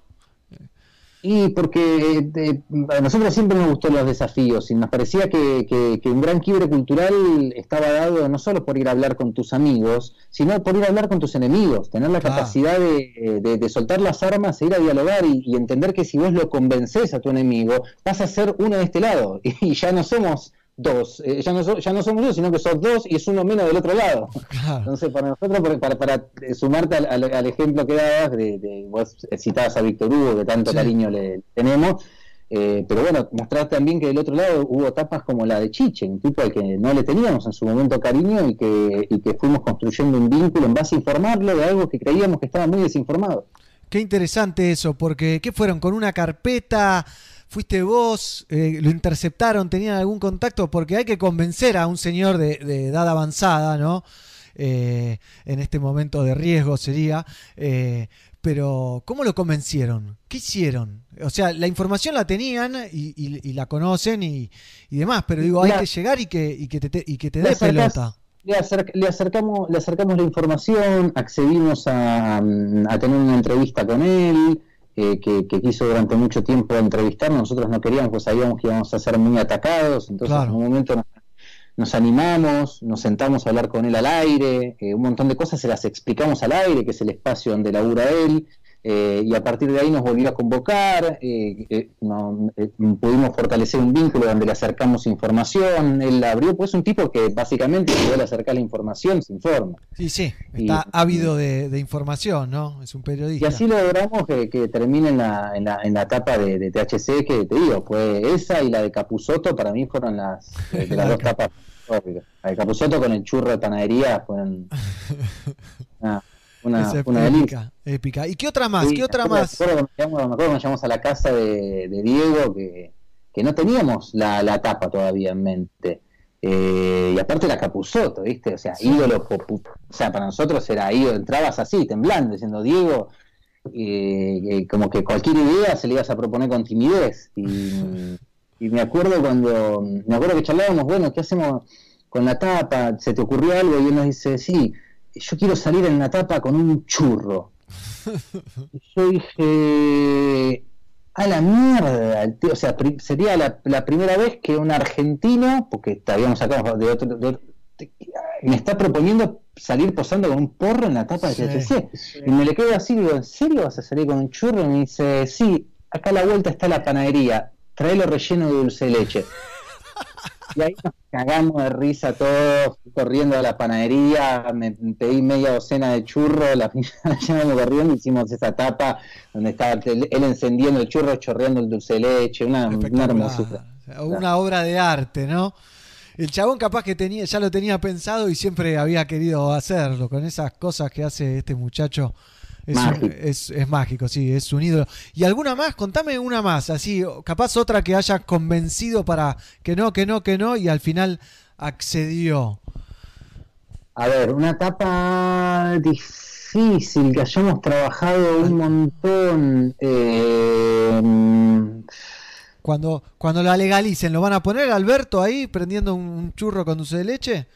Sí, no- nosotros no, no nosotros, nosotros no solemos poner eh, políticos en tapa, eh, pero porque al lector en general no le gusta esto de las falsas promesas, eh, pero sí hacemos una excepción con los presidentes. Y a todo presidente en ejercicio lo, eh, solic- solicitamos entrevistarlo y si no salieron hasta ahora ni, ni, ni Néstor ni, ni, ni Cristina en su momento, eh, fueron básicamente por porque no, no, no accedieron a Claro. A dar notas, pero nos encantaría a nosotros, un orgullo sería que, un presidente hable con la, con la THC eh, y, de hecho le hemos acercado la propuesta a Alberto y está- me imagino está tapadísimo trabajo con todo lo de la pandemia, eh, pero mm, como se llama, pero nos encantaría que salga un presidente. No recuerdo ahora, yo, yo la- la- para responderte a tu, mm, a, tu pregunta de, de las tapas más difíciles, yo una de las tapas, hubo dos difíciles, una que no fue con una persona, pero que fue una de las tapas que más nos costó, fue una tapa sobre perros antinarcóticos, una de las tapas más lindas que hicimos, de un perro policía, con el gorro de policía y mirándote por abajo de la, de la, ¿cómo se llama? De la, De la visera. de la visera, hay, un- hay un mosquito y hay que tener mucho cuidado con el dengue, Sí. perdón que me ponga emotiva, mucho cuidado con el dengue, estamos todo el coronavirus y hay una cantidad de dengue zarpado. Eh, recuerdo esa del perro policía que es, es fantástica, eh, que nos costó mucho porque hay que hacer posar a un perro mirando por debajo de los anteojos sin, sin agregarle nada de Photoshop. Y, mm, y recuerdo mucho también una tapa con, ¿cómo se llama? Con David Brieva. Eh, David Brieva, sí. Una de las tapas más, más lindas que conozco, que, que lo estuvimos persiguiendo para que nos la dé, nos la dio y, y- y nos regaló una tapa hecho un galán brindando con una copa llena de Sí, cogollo. la tengo, la tengo en la memoria. Estuvo buenísimo. Esa, esa- es otra etapa que se me viene muy a la mente. Qué bien, qué lindo. Cuánta historia, ¿no? Porque me imagino que un día se juntaron con un par de amigos, no sé si empezaron la revista entre amigos o cómo fue eso. Y ahora, 14 años después, marchas, no sé, millones de personas han sumado las marchas, la expo, todo. ¿Te imaginabas cuando te juntaste la primera vez, eh, en la primera charla, che, cómo le ponemos a la revista? Y estaban fumando, me imagino, obviamente, y, y te imaginabas este camino, porque uno se imagina algún camino, pero siempre es otro el que pasa, ¿no? Pero, pero capaz algo se te imaginaba, algo se les ocurría al principio que iban a llegar No. hasta acá. No, no, la verdad que ni, ni ahí nos imaginábamos todo lo que lo que ocurrió desde, de- desde que salimos a esta parte, como te digo, no- no- nos fuimos sorprendiendo y de hecho lo que construimos lo construimos tratando todo el tiempo de estar abiertos, a ver qué era lo que la realidad nos invitaba y Claro. animarnos a ir, animarnos a ir para ahí. Eh, pero sí cuando salimos, eh, ¿cómo decirte? Estábamos sin saber lo que se venía, sí estábamos muy confiados eh, de, eh, en, en esta hipótesis de, de- de la cultura que existe alrededor del, del cannabis. ¿no? Claro. Es, es- nosotros es impresionante, que yo me- se la cuento mil veces la anécdota. Yo, eh, en, esa época me, me- habían maravillado dos cosas. Una era que mm, eh, el hecho de que ibas caminando eh, por, por una plaza acá en el centro, eh, yo me acuerdo de ir laburando otra cosa, eh, caminando por una plaza, encenderte un porro, que se te acerque uno, se te terminabas charlando con cinco personas a las cuales no volvías a ver en tu vida, pero te enriqueciste y compartiste. Hay un factor de unión ahí de Total. que eh, alrededor del cannabis que es tremendo. Eso y descubrir que detrás había una planta ya me terminó de volar la cabeza. Pero, pero sí confiamos que había una cultura gigantesca alrededor del cannabis y que si, si laburábamos bien en nuclear esa cultura, ser honestos con esa cultura, darle voz, escuchar, eh, eh, tratar de, de- de- de- de reflejar cuáles son los intereses, las inquietudes, los problemas y, y- y las cosas que nos unen eh, en cuanto a diversión, se iba a dar algo grosso. No, no sabíamos cómo, cómo iba a ser eso, pero sí teníamos mucha, mucha confianza de eso. Si no hubiéramos tenido eso, no hubiéramos sorteado los, las, las, las dificultades que, que hubo al comienzo, los miedos que había, eh, los miedos legales, las denuncias, toda esa etapa oscura que hoy por hoy ya nos lo olvidamos y ya estamos en la era del cannabis medicinal fabulosa. Eh, pero nos olvidamos de, de- de ese camino que hubo que pasar y que sin esa confianza no, no lo hubiéramos pasado y de hecho la, la, la realidad por suerte nos demostró que, que con, con creces se cumplió esa, esa, esa expectativa y que, que detrás del cannabis hay, hay una cultura fabulosa y que gigantes. protagonizamos, gigante, diversa, que es lo más lindo, diversa, muy diversa, con, Muy, con muy. cada uno de nosotros diferente al otro y sin embargo unidos por una planta, eh, eso me, me, me vuelve loco. Está bien, y bueno, y siguen en la lucha y van a seguir por más. ¿Qué se viene con THC ahora, próximamente? Eh, ¿Cómo ves, este, cómo continúa este año? Eh, bueno, además del COVID, ¿no? Para no entrar siempre en el, en el tema del coronavirus. Bueno, más allá de Expo Cannabis, que era el, una- el- gran proyecto en el que nos embarcamos con la revista hace unos años y que vio la luz a finales del año pasado, más allá de ver qué ocurre con eso, eh, hoy por hoy estamos con, toda la, to- todos los cartuchos puestos en, la plataforma digital. Vamos a ampliar, va a haber muchas novedades este año de, de- de nuevos, nuevos espacios, nuevos segmentos eh, para, para disfrutar, eh, sobre todo a través del universo digital, que era un universo que THC lo tenía bastante relegado, como te digo, no llegamos a hacer todo. eh, pero ya habiéndonos ordenado en algunas áreas, eh, ahora estamos apuntándole todos los cañones a, mm, ¿cómo se llama? A, la, a toda la plataforma digital eh, en torno a THC. El podcast es uno de los lanzamientos, es el primero que hicimos este año. Y bueno, en breve, seguramente para mitad de año, podamos eh, dar la noticia de, de que vamos a sacar quizás el libro más histórico de THC. No puedo adelantar más, no puedo adelantar Bien. título, no puedo adelantar nada, pero se viene, estamos trabajando en un libro que, que creo que, en un libro que creo que va a servir mucho para, para esta época. El libro gordo de THC en vez de PTT. el libro verde del porrete, sí. Bueno, Seba, te agradezco un montón, sinceramente, siempre la buena onda. Eh, se te ve mejor que, que después de la Expo Cannabis, que estabas un poco estresado, pero un lujazo charlar contigo. Te agradezco, como siempre, eh, la lucha y la buena onda, sobre todo. Lo mismo tengo para decir, permitime un minuto nada más de, devolverles, de devolverles la, la onda que tuvieron siempre, no solo con la revista, sino con la cultura canábica en general. Basta recordar la anécdota de recién, del gato de Pelagatos en las primeras marchas en el planetario, cuando todavía no marchábamos, eh, hasta, hasta todo el apoyo que nos dieron todo este tiempo, con la expo también, ayudando a difundirla. La verdad que le- les agradezco en nombre de todo el equipo de, de THC con el que hablé hace un rato y me pidieron, me pidieron especialmente que lo agradezca al aire. eh, eh, todo, todo el acompañamiento de Pelagatos, no solo para nosotros como medio, sino para la cultura canábica en general, difundiéndola. Así que cuenten, como siempre, con, con nosotros para lo que hagan y, les agradecemos muchísimo. Igualmente lo digo, ¿eh? te, lo devuelvo todo, así. un lujazo, Gracias. Seba. Bueno, Gracias. adelante y a seguir metiéndole, ¿eh? Dale, dale, lo mismo digo. Estamos hablando entonces. Gracias, Seba. Abrazo grande. Sebastián, entonces, de la revista THC con nosotros compartiendo y charlando un montón, un lujazo, un grosso total.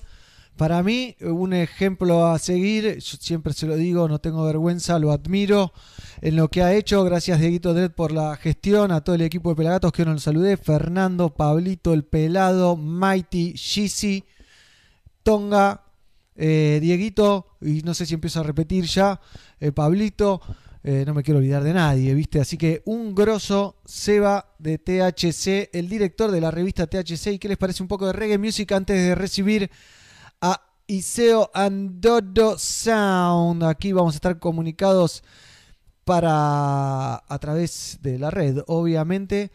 Eh, así que prepárense. Tengo más música para compartir con ustedes. ¿Qué les parece un poquito de las pelotas? eh? De las pelotas. Vamos a compartir un poquito de rock nacional, un bloquecito de rock nacional, después algo de Ciro y los persas. Obviamente todos desde su casa a disfrutar de la música. Y seguimos con más Somos Pelagatos hasta las 17 horas.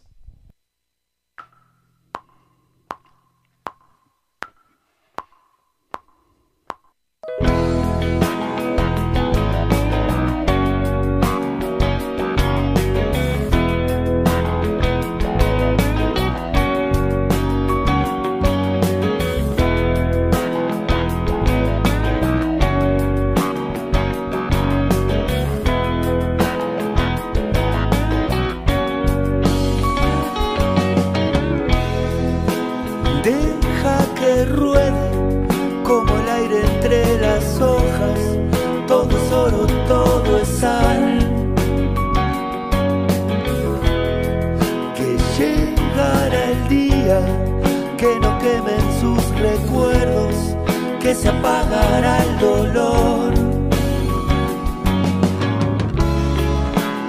Personalmente creo que todo esto es una locura. Personalmente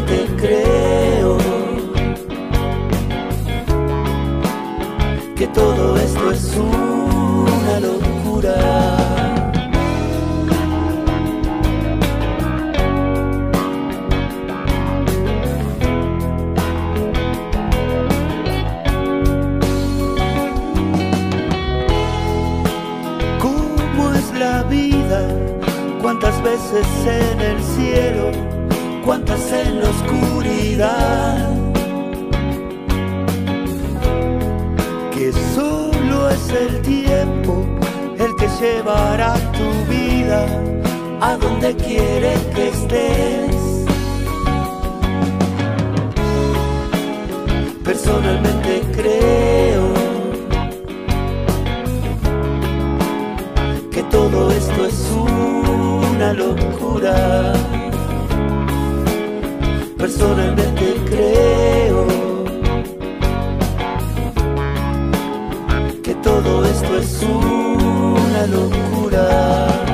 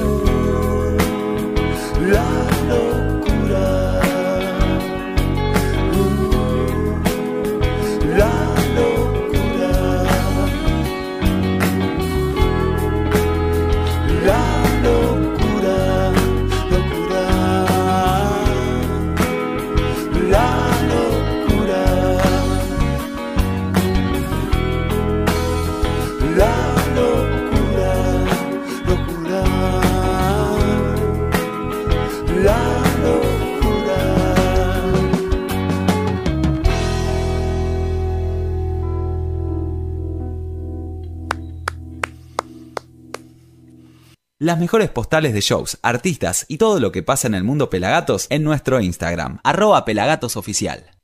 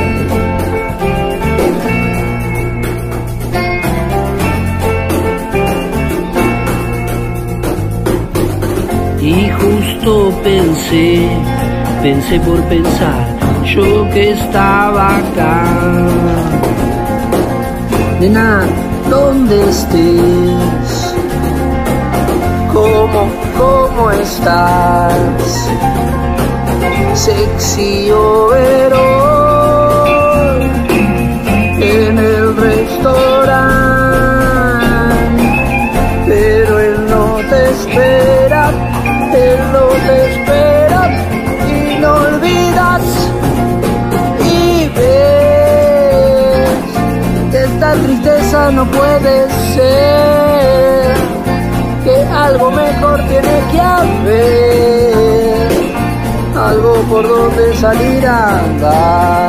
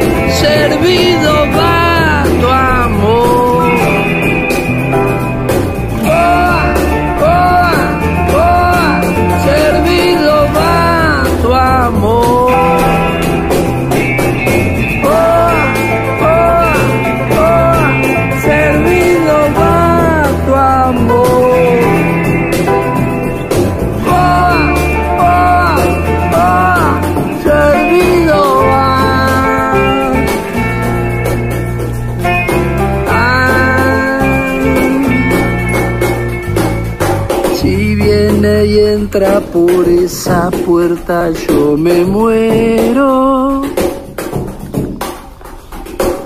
Fantasma o no, vos en él y él, él, vos.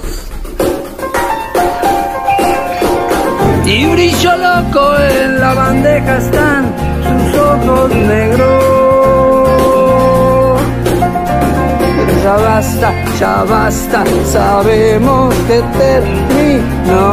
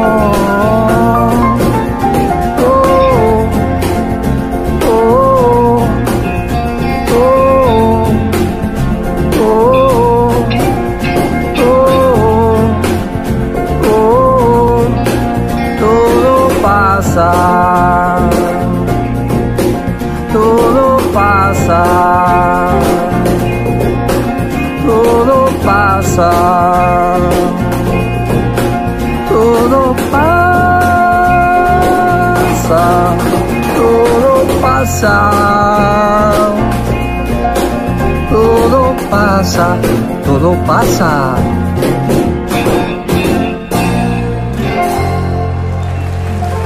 Quédate en casa, todo pasa. Bueno, veíamos a Ciro y los persas. ¿eh? Acá YouTube me tira de la oreja, así que si se corta, aguanten un ratito. Por supuesto, se pueden bajar nuestra app que es gratuita, que es para Android. ¿eh? Y la pueden disfrutar como hacen todos esos personajes que ven ahí. Así que no se olviden. Se la bajan, es gratis para Android. ¿eh? Nosotros seguimos con más reggae music, por supuesto. Aquí en Somos Pelagatos. ¿Y qué les parece si vemos algo de una banda peruana que me pasó uno de estos clásicos temas ya de cuarentena, ¿no? Bueno, ahí me bloquearon temporalmente para variar. ¿Eh? Nos han bloqueado temporalmente en el en el YouTube. Así que vamos a seguir, obviamente. ¿eh? Hermoso el programa, gracias por ahí. Natalia, saludos. Se viene Iseo Andodo Sound en minutitos nomás. En minutitos desde España, Iseo Andodo Sound. Mientras, vamos a. ¿Qué les parece? Eh, si estiro un poquito, ¿no? Voy a estirar un poquito porque nos han censurado en YouTube.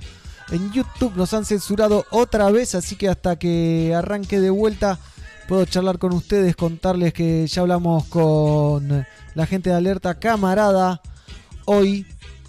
¿eh? Así que ya volvemos con el YouTube, ¿eh? ya vamos a volver.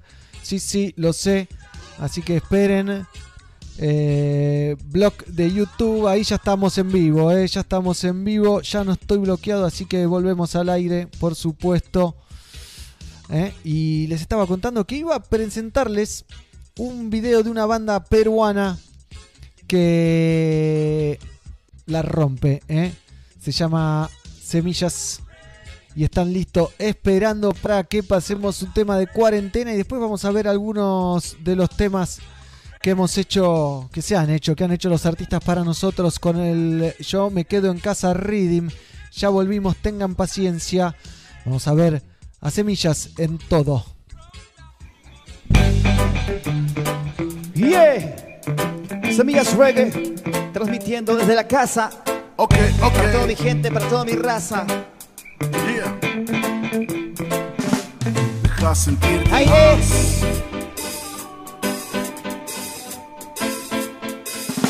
Deja sentirte más. Oh,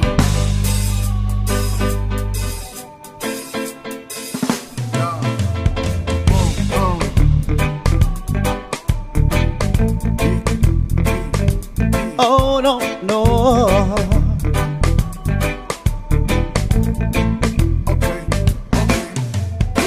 Desde el momento en que nació este sentimiento que no sé cómo puedo explicarte. Algunos les llaman amor, otros dicen que es una ilusión no tarda en marcharse. Lo único que sé que ya no podré estar así. Oh, no, no, no. Tratando de olvidar esos lindos momentos. Tu sonrisa que me atrapa. Tu mirada muy apasionada. Y tu belleza que me impacta. No puedo olvidarla. Tu sonrisa que me atrapa. Tu mirada muy apasionada. Ay, tu belleza que me impacta, no puedo olvidarla. ¿Qué dice? Déjame sentirte más. Déjame en ti estar. Déjame sentirte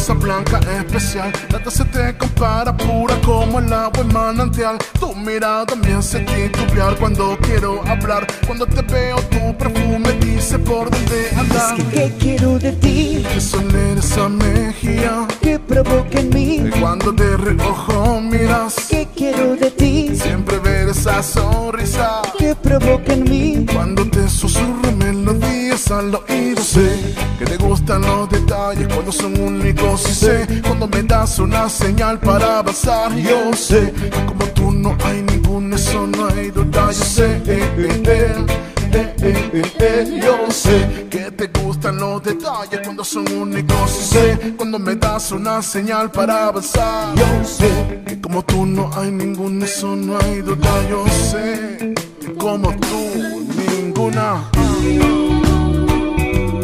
Déjame sentirte más. sentirte más, Déjame en ti estar. Déjame sentirte más. sentirte más. Déjame en ti estar. Yeah, semillas reggae, mensaje consciente, positive vibration. Ah. Para ti, opresor. Contra el opresor, you know. Cada mañana que despierto siempre salgo muy temprano a trabajar. No pierdo minutos, solo pienso en que tengo que llegar. Trabajo a conciencia, muchas veces entrego más de lo que debo dar. Lo único que hago a tus bolsillos es dinero rebalsar. Voy yo, hoy opresor. Si quieres que te llene la olla, tendrás que luchar contra mi dignidad. Hoy opresor, si quieres que te llene la olla, tendrás que luchar contra mi dignidad. No quiero más seguir, no lo puedo permitir. Buscaré la forma de sobresalir. No voy a alimentar a tus bolsillos más. Es hora de que empieces a conciencia fe y tomar. Basta de injusticia, basta de dolor. Mueran los insultos y la indignación. No utilice fuerza, solo usa el amor. Que todos somos hijos de un gran creador. Hoy opresor, si quieres que te llene la olla, tendrás que luchar contra mi dignidad. Hoy opresor, si quieres que te llene la olla, tendrás que luchar contra mi dignidad.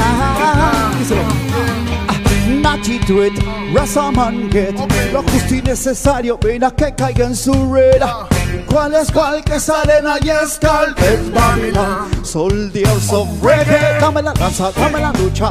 Red, and green. Contra Babylon, Rastas be fighting. Dame la lanza, dame la lucha. Red, and green. Es el equilibrio para poder seguir. Dame la lanza, dame la lucha. Red, gold and green contra Babylon, Rastas be fighting. Dame la lanza, dame la lucha. Red, gold and green. Whoa, yeah. Hoy opresora. Yeah. Tendrás que luchar.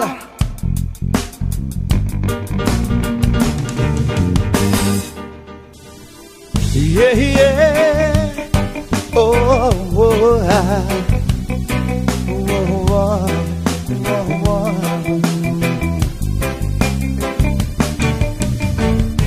pasado tanto tiempo desde que tus labios besé. Ha pasado tanto tiempo desde que te entregaste a mí. Prometimos amarnos toda la vida hasta el día de hoy seguimos luchando por nuestro amor. Los problemas no faltaron que supimos resolver. Y a la vida nos retaba y dos estrellas vi nacer. En momentos felices hemos vivido y no hay nada en esta tierra que nos pueda separar. Hubieron errores que hemos olvidado. Siempre tengo tus caricias, tu ternura y tu sonrisa y todo, todo de tu ser. Ay, amor, sabes lo que yo siento por ti. Sabes que mi vida sin tu amor no tiene sentido ni control. Ay, amor, sabes lo que yo siento por ti. Sabes que mi vida sin tu amor no tiene sentido ni control. Sol y luna, como tú no hay ninguna. De todo hemos pasado y sigues a mi lado. Oh, oh, oh, yeah. Perfume se ha quedado en mi piel con sabor a miel. La primera vez que nos vimos, el primer beso que nos dimos, van tatuados en mi mente. Eres lo que deseé cuando busqué lo que a mí me faltaba para completar mi ser. Fue que a ti te vi y bendecido fui. Ay, amor, sabes lo que yo siento por ti. siento por ti. Sabes que mi vida sin tu amor, Sin tu amor, sin tu no amor. tiene sentido ni control. Ay, amor, sabes lo que yo siento por ti. Sabes que mi vida sin tu amor no tiene sentido ni control. Ah. Ey, ¿te perdiste algo? Míralo en nuestro canal de YouTube, youtube.com barra fmpelagatos. Sí. Surfing Groups presenta Puta Pelagatos. Yo me quedo en casa Reading. Yo me quedo en casa Reading. Ya tenemos más de 40 versiones subidas. Más de 60 versiones han llegado. Así que prepárense. Porque vamos a estar estrenando un montón. Pero ahora vamos a llamar a los Iseo and Dodo Sound, que ya los tengo enganchados. También se va a sumar Pablito Ríos a la transmisión. Así que un lujazo para nosotros tener otra entrevista internacional. En este caso con Iseo Dodo Sound. Me encanta. Buenas tardes, ¿cómo les va amigos? Un gusto estar Muy bien, con... muy bien. Contentos de estar aquí saludándonos en Pelagatos.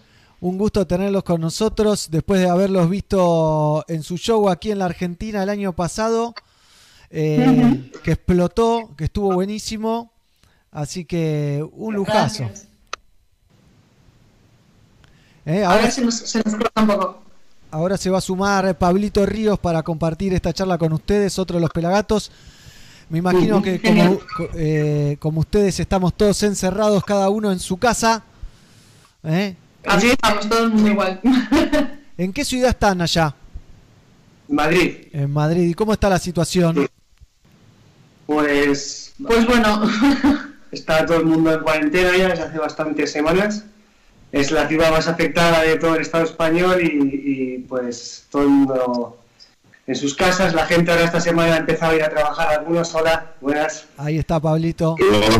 ¿Qué tal, compañeros? Y bueno, pues aguantando en esta situación, la gente, pues muchos ya muy cansados ¿no? de tantos, tantas semanas ya en su casa. Eh, la cosa en los hospitales ha estado verdaderamente mal, pero bueno, parece que está cambiando todo un poco, que la situación está mejorando y por lo menos con un poco de esperanza y alegría de que esto, de que esto no va a durar siempre. Claro, sí, ojalá, ojalá que se termine pronto y que, que sea para bien, ¿no? Sí, eso es. Bien, ¿y ustedes cómo la están llevando? ¿Están conviviendo con alguien más? ¿Están ustedes dos solos? Estamos nosotros, sí. La verdad es que lo estamos llevando bien. Eh, Con cara de sorprendida. Nos- no, no, no, lo digo porque, bueno, parecía un poco al principio que iba a ser imposible estar encerrados en nuestras casas, ¿no? Eh, Sí. y, que no y que no íbamos a ser capaces y la verdad es que sí, lo somos y lo estamos siendo y, y bueno, a ver, nosotros nos pilló justamente esto cuando habíamos terminado la gira, eso también es un punto bastante positivo.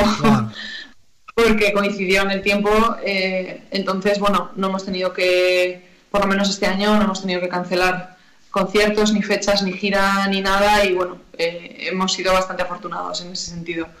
Así que bueno, eh, bien, componiendo, también, bueno, pues aprovechando, intentando poner la concentración en, en otro lado, ¿no? Que no sea solo Sí. el monotema a nivel mundial y... ¿Y lo están logrando? Y bueno, ¿Lo están logrando? estamos, lo estamos logrando, estamos en ello, sí. Bien, ¿y están produciendo canciones? ¿Están escribiendo canciones eh, para nuevo disco? ¿Cómo es eso? ¿Qué tienen ahí escondido?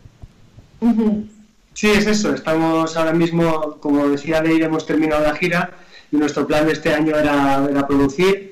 Y bueno, pues al principio, claro, cuando estábamos encerrados en casa, pues, pues prácticamente haciendo maquetas aquí en casa o con la guitarra o grabando alguna cosilla más simple. Y estos últimos días que hemos podido ir al estudio, pues ya poco a poco dando forma a algunas canciones y con intención de, de dedicar este año a eso, a componer y a crear un nuevo disco con el que pues volver cuando, cuando se pueda volver otra vez a los escenarios, que es lo que realmente nos, nos apetece. Bien, bien. Iseo uh, Andodo Sound tiene un sonido muy particular, una búsqueda muy original. Creo que es un- un- una de las bandas más crossover que han surgido de, de- en el reggae. Nosotros somos amantes del reggae, del dub y, y todo eso. Eh, ¿Fue una búsqueda intencional? ¿Le salió naturalmente? Eh, ¿cómo, ¿Cómo fue eso? Hombre, yo creo que, que, mm, habría un poco de intencionado, pero la verdad es que todo ha sido sobre la marcha. La búsqueda del sonido, quiero decir, ¿eh? Ha sido Sí. muy. eh, bueno, se ha ido creando según íbamos componiendo las canciones, ¿no? Eh, eh, lo que pasa es que, bueno, también vimos que ya en nuestro primer álbum de 2015, Cat Platoon, eh, había ya una- un, no sé, un, un sello, ¿no? De, de sonido y una identidad que, que, bueno, que yo creo que es lo que los artistas buscamos, ¿no? Que se nos, que se nos diferencie o que se nos identifique. Y, y cuando, bueno, cuando nos sentamos ya a componer Roots in the el segundo álbum, pues no sé, era como, vale, pues vamos a mantener esa identidad, pero habiendo evolucionado ¿no? en el tiempo, eh, habiendo, pues, no sé, crecido también nosotros, teniendo otras referencias, ¿no? O, o estando en otro momento diferente. Eh, y ahora es lo mismo. Eh, yo creo que, que, bueno, mantener, conseguir una esencia que la gente sepa identificar y, y mantenerla eh, a la vez que evolucionas es como ese- ese- esa balanza, ¿no? Eh, Pero, por ejemplo, que- están, que, bueno, están armando algo nuevo, ¿no? Ahora. Y de pronto se detienen a, a analizarlo y decir, este es nuestro sonido, o se dejan llevar, o, o dicen, no, le falta esto para que sea nuestro sonido. hay algunas cosas que definen, ¿no? Ya desde el primer momento en que nosotros nos ponemos a hacer música hay una cosa que es importante y es que nosotros hacemos música con un ordenador. Bien. Luego es verdad que tenemos influencias en el reggae, en el dub, en, en fin, todos estos sonidos y, y otros también, pero hay algo que, que- que ya es un, un punto de partida importante. Aquí no hay un, un batería, un bajo, una guitarra, un teclado, sino que son instrumentos virtuales, cajas de ritmos, Claro. música electrónica, ¿no? Luego se suma nuestra sección de vientos que nos acompaña en directo y que también están en casi todas nuestras canciones de, de estudio, pero hay una cosa que ya es un punto de partida, ¿no? Que es música electrónica. Luego hay también percusiones analógicas, de repente nos apetece grabar un bajo eléctrico, pues contacta- contactamos con un bajista o, o en esta canción sí queremos meter una guitarra, etcétera, etcétera, ¿no? Pero con contadas canciones, casi todas son música de raíz electrónica. Entonces eso ya define bastante Claro. te pones a producir, bueno, pues creas una, una línea de bajo, metes un bombo, una caja, ¿no? todos samples y instrumentos virtuales y pones un poco de reverb y delay y ya estás un poco en tu ambiente, ¿no? Y ya has encontrado un poco cuál, cuál es tu punto de partida para luego, sí, luego ya, como tú dices, dejar la mente libre y, y- y crear, porque al final es lo que tiene la música, tú puedes estar, es bonito investigar y es, y es bonito el proceso de, de- de la experimentación, porque luego tú vas a publicar lo que quieras Claro. pero todo lo que estás haciendo en estudio, todo lo que estás experimentando, eso que te quedas y eso que hace que tu música crezca y lo que disfrutas también. Por supuesto. Pablito, te paso la pelota. Eh, estaba pensando eso, ¿no? Que al ser un, un formato de dos, me imagino que, que la música es totalmente diferente a no ser una banda tradicional con bajo, guitarra, batería. O sea, el Sí, sonido claro. también es, es diferente ahí. Sí, sí, por supuesto. O sea, nosotros sí. que tenemos alguna canción concreta que hemos ido a un estudio y hemos hablado con una banda y hemos juntado, hemos ensayado el tema con la banda y luego hemos entrado a grabar con banda. pero por lo general sí, es una música que producimos entre los dos, que, que la hacemos con, con muchos instrumentos virtuales, con algunos samples también de sonido, luego está... Es verdad que somos un proyecto de dos en, en el principio, pero tenemos también nuestra sección de vientos. Claro. Son los baúles que son cuatro vientos, a Argentina vinieron solo dos, pero normalmente, normalmente son cuatro, que, que también son parte de las canciones, nos acompañan en directo y cierran todo el, todo el círculo ¿no? de la música que hacemos. Pero sí, por supuesto, o sea, a pesar de que podemos grabar una guitarra o un bajo, la música, la música es diferente. Bien, eh, hace poco lanzaron, bueno, hace dos meses lanzaron un single eh, que habla de la lucha feminista. Me, me gustaría que, que nos cuenten un poquito, la, bueno, la búsqueda es obvia, ¿no? Pero digo, eh, sobre el tema, sobre la intención eh, y demás. Es. Pues eh, la historia de esta canción es muy corta pero muy intensa realmente. Eh, o sea, de- me refiero a cómo la hemos creado y cómo, la, cómo salió. Em, resulta que el año anterior hicimos un vídeo por el 8 de marzo, ¿no? por el Día Internacional Sí. de la Mujer. Y, y este año no teníamos pensado hacer nada. Bueno, aquella canción era. La letra era nuestra, pero habíamos. em, sampleado, bueno, una canción de Ricky Morty, ¿no? Sí. Eh, de Bueno, las- de sale la- en la banda sonora de Ricky sale en la Martin. banda sonora de Ricky Morty, etcétera. Entonces no era una canción. De la Ricky Martin. nuestra, pero- De Ricky Martin. No, no, de- no, no, no, Ricky Morty la serie. Ajá. Ricky Martin. Rica- Ricky Mo- está bien. Yo dije Ricky Martin, qué raro. No, no, no, no, no, no, no, Ricky Martin no. y, y bueno, y este año, eso, eh, poco antes de que llegara el 8 de marzo, eh, un amigo nuestro nos preguntó si íbamos a hacer algo para este 8 de marzo, ¿no? Eh, y no habíamos pensado nada, o sea, no se nos había ocurrido hacer nada hasta una semana antes. Y nosotros somos así, se nos ocurre algo, se nos enciende y de repente nos ponemos a mil, ¿no? Y, y Quemando, que se titula esta canción, pues, eh, pues eso, mm, eh, o sea, las, el, el hook, que yo creo que fue lo primero que salió, o sea, la- el estribillo, eh, se nos ocurrió, empezamos a seguir, tal, pero es que todo surgió en siete días. Y todo me refiero, o sea, componerla, o sea, hacer la letra, componer, mezclar el tema, hacer el vídeo, o sea, montar el vídeo, todo Claro. lo hicimos en una semana, con un equipazo también que, que, bueno, que conseguimos engañar de una manera y de otra y todos se subieron al carro. Eh, y fue muy bonito ver que en tan poco tiempo, bueno, pues con, con el equipo que tenemos fuimos capaces de, de sacar esta canción, porque bueno, para nosotros era especial sacarla el 8 de marzo, ¿no? Sí. Que podríamos habernoslo currado de una forma más detenida y haberlo sacado el 3 de abril, pero nos, nos, bueno, nos parecía bonito eh, llegar al día 8, ¿no? Y, y sí, vuelve a ser una canción en español, que bueno, también tenemos el Dame, ¿no? De hace un tiempo, otro single en, en español. Entonces, bueno, nosotros vamos probando los idiomas así, los vamos, los vamos intercambiando sin pensar mucho y nos salió así.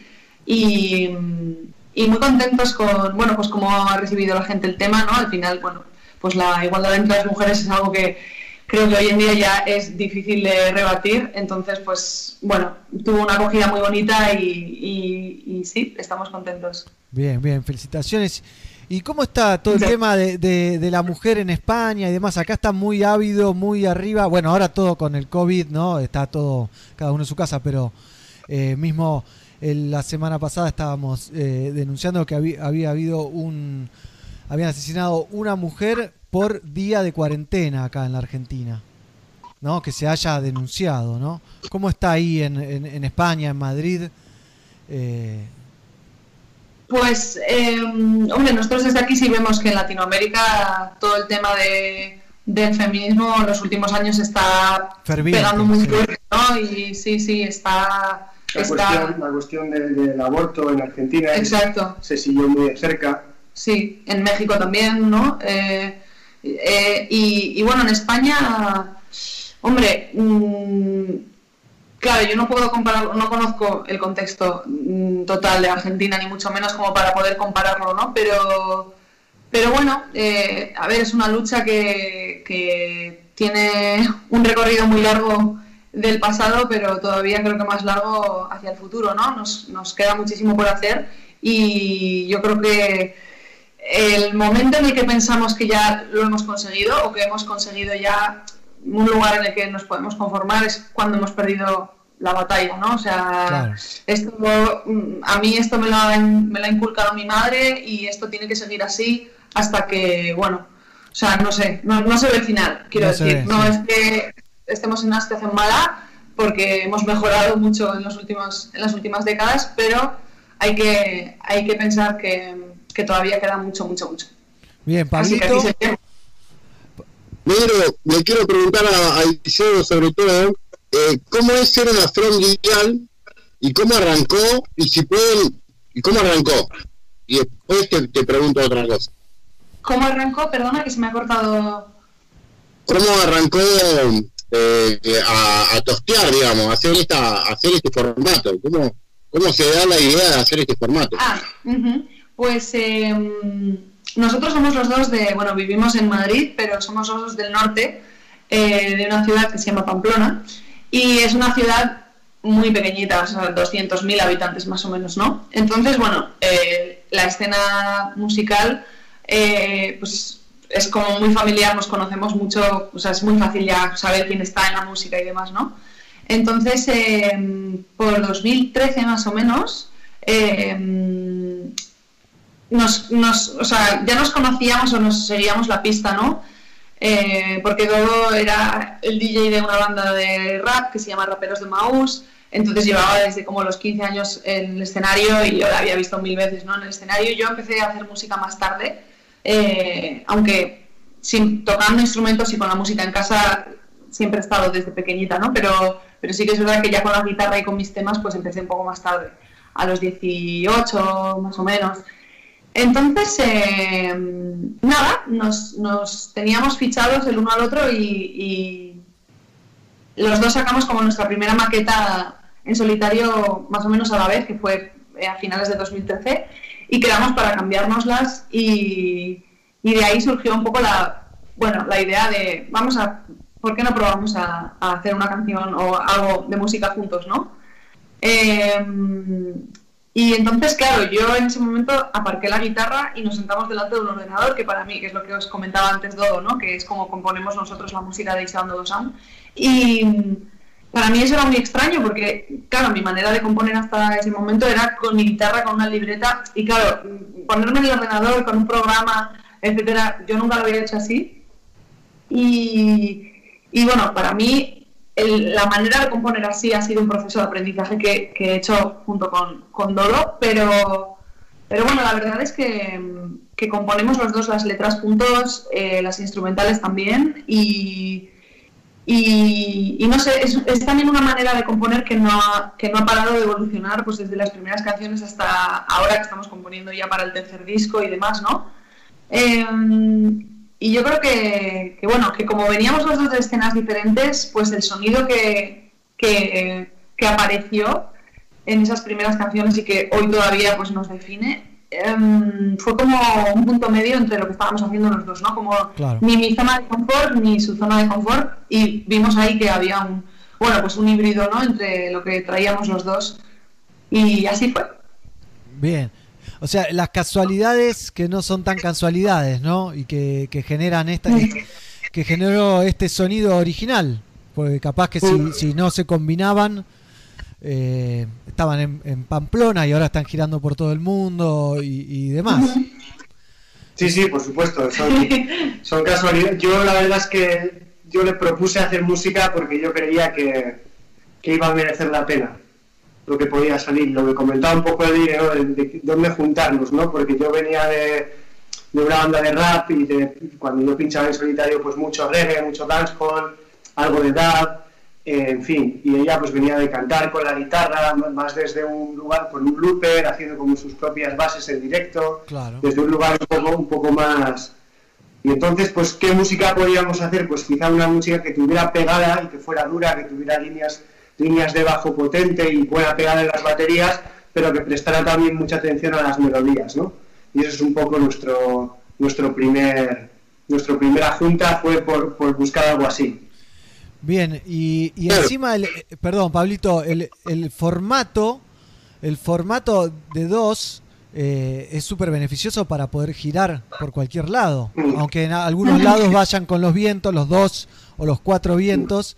eh, es, es glorioso, ¿no? Muy, muy al estilo jamaiquino y Sound System, de que viaja Total. el Sing Jay Sí, de hecho, bueno, y el DJ. De hecho, al principio, sí, sí, claro, es, de hecho al principio actuábamos mucho en, en Sound Systems, sobre todo en España y en Francia, y es verdad que últimamente siempre tratamos de girar con nuestra sección de vientos, como os comentamos, cuando estuvimos en, ahí en, Argentina, en. Palermo, Sí. en, En Palermo en el Club que Palermo- se llenó, explotó. Sí, sí, bueno, compartíamos con una banda argentina, eh, quiero recordar, pero, pero sí, estuvo, estuvo bien aquella noche.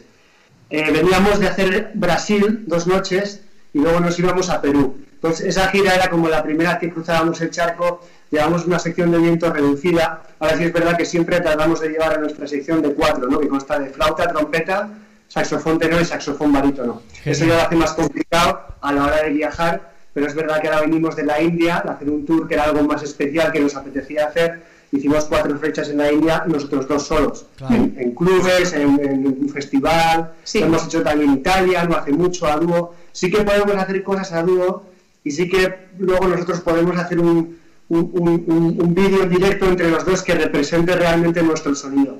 Pero luego ya escenario, festivales, salas, sí que tratamos de ir con, con nuestra sección de vientos, con nuestro técnico de luces, de sonido, una crew que ya no es tan fácil de mover. Pero vaya, que, que- que es, es verdad que es flexible. Sí, pues, o sea, esa versatilidad al final es, es positiva siempre, ¿no? El sabernos amoldar, pues a, bueno, muchas veces a- a- al presupuesto, Sí. pero, pero otras veces pues a las logísticas simplemente, ¿no? Pero bueno, eh, ya hace, hace un tiempito que apostamos por, por intentar llevar la sección eh, siempre que fuera posible, entonces salvo cosas puntuales del último año y medio, dos años para aquí, todo lo hemos hecho con la sección. Así que bueno, contentos también de, de, bueno de haber apostado por nuestro formato de banda, aunque no es una banda estándar, como decías tú Pablo, ¿no? No somos eh, un formato clásico de banda, pero somos seis personas, al final somos seis Claro. integrantes en un escenario, y eso al final casi es más grande que un formato clásico, ¿no? Eh, así que bueno, sí, ahí siempre luchando pues por, por llevar siempre como nuestro, nuestro equipo completo, ¿no? A, a todas partes. Bien, bien. Eh, yo les quería, antes de Pablito, ahora te paso la pelota, pero una gira a la India. Sí. Y Es, eso, la, es la segunda vez, es la segunda vez que vamos, es curioso. Eh, hemos encontrado un loco un loco.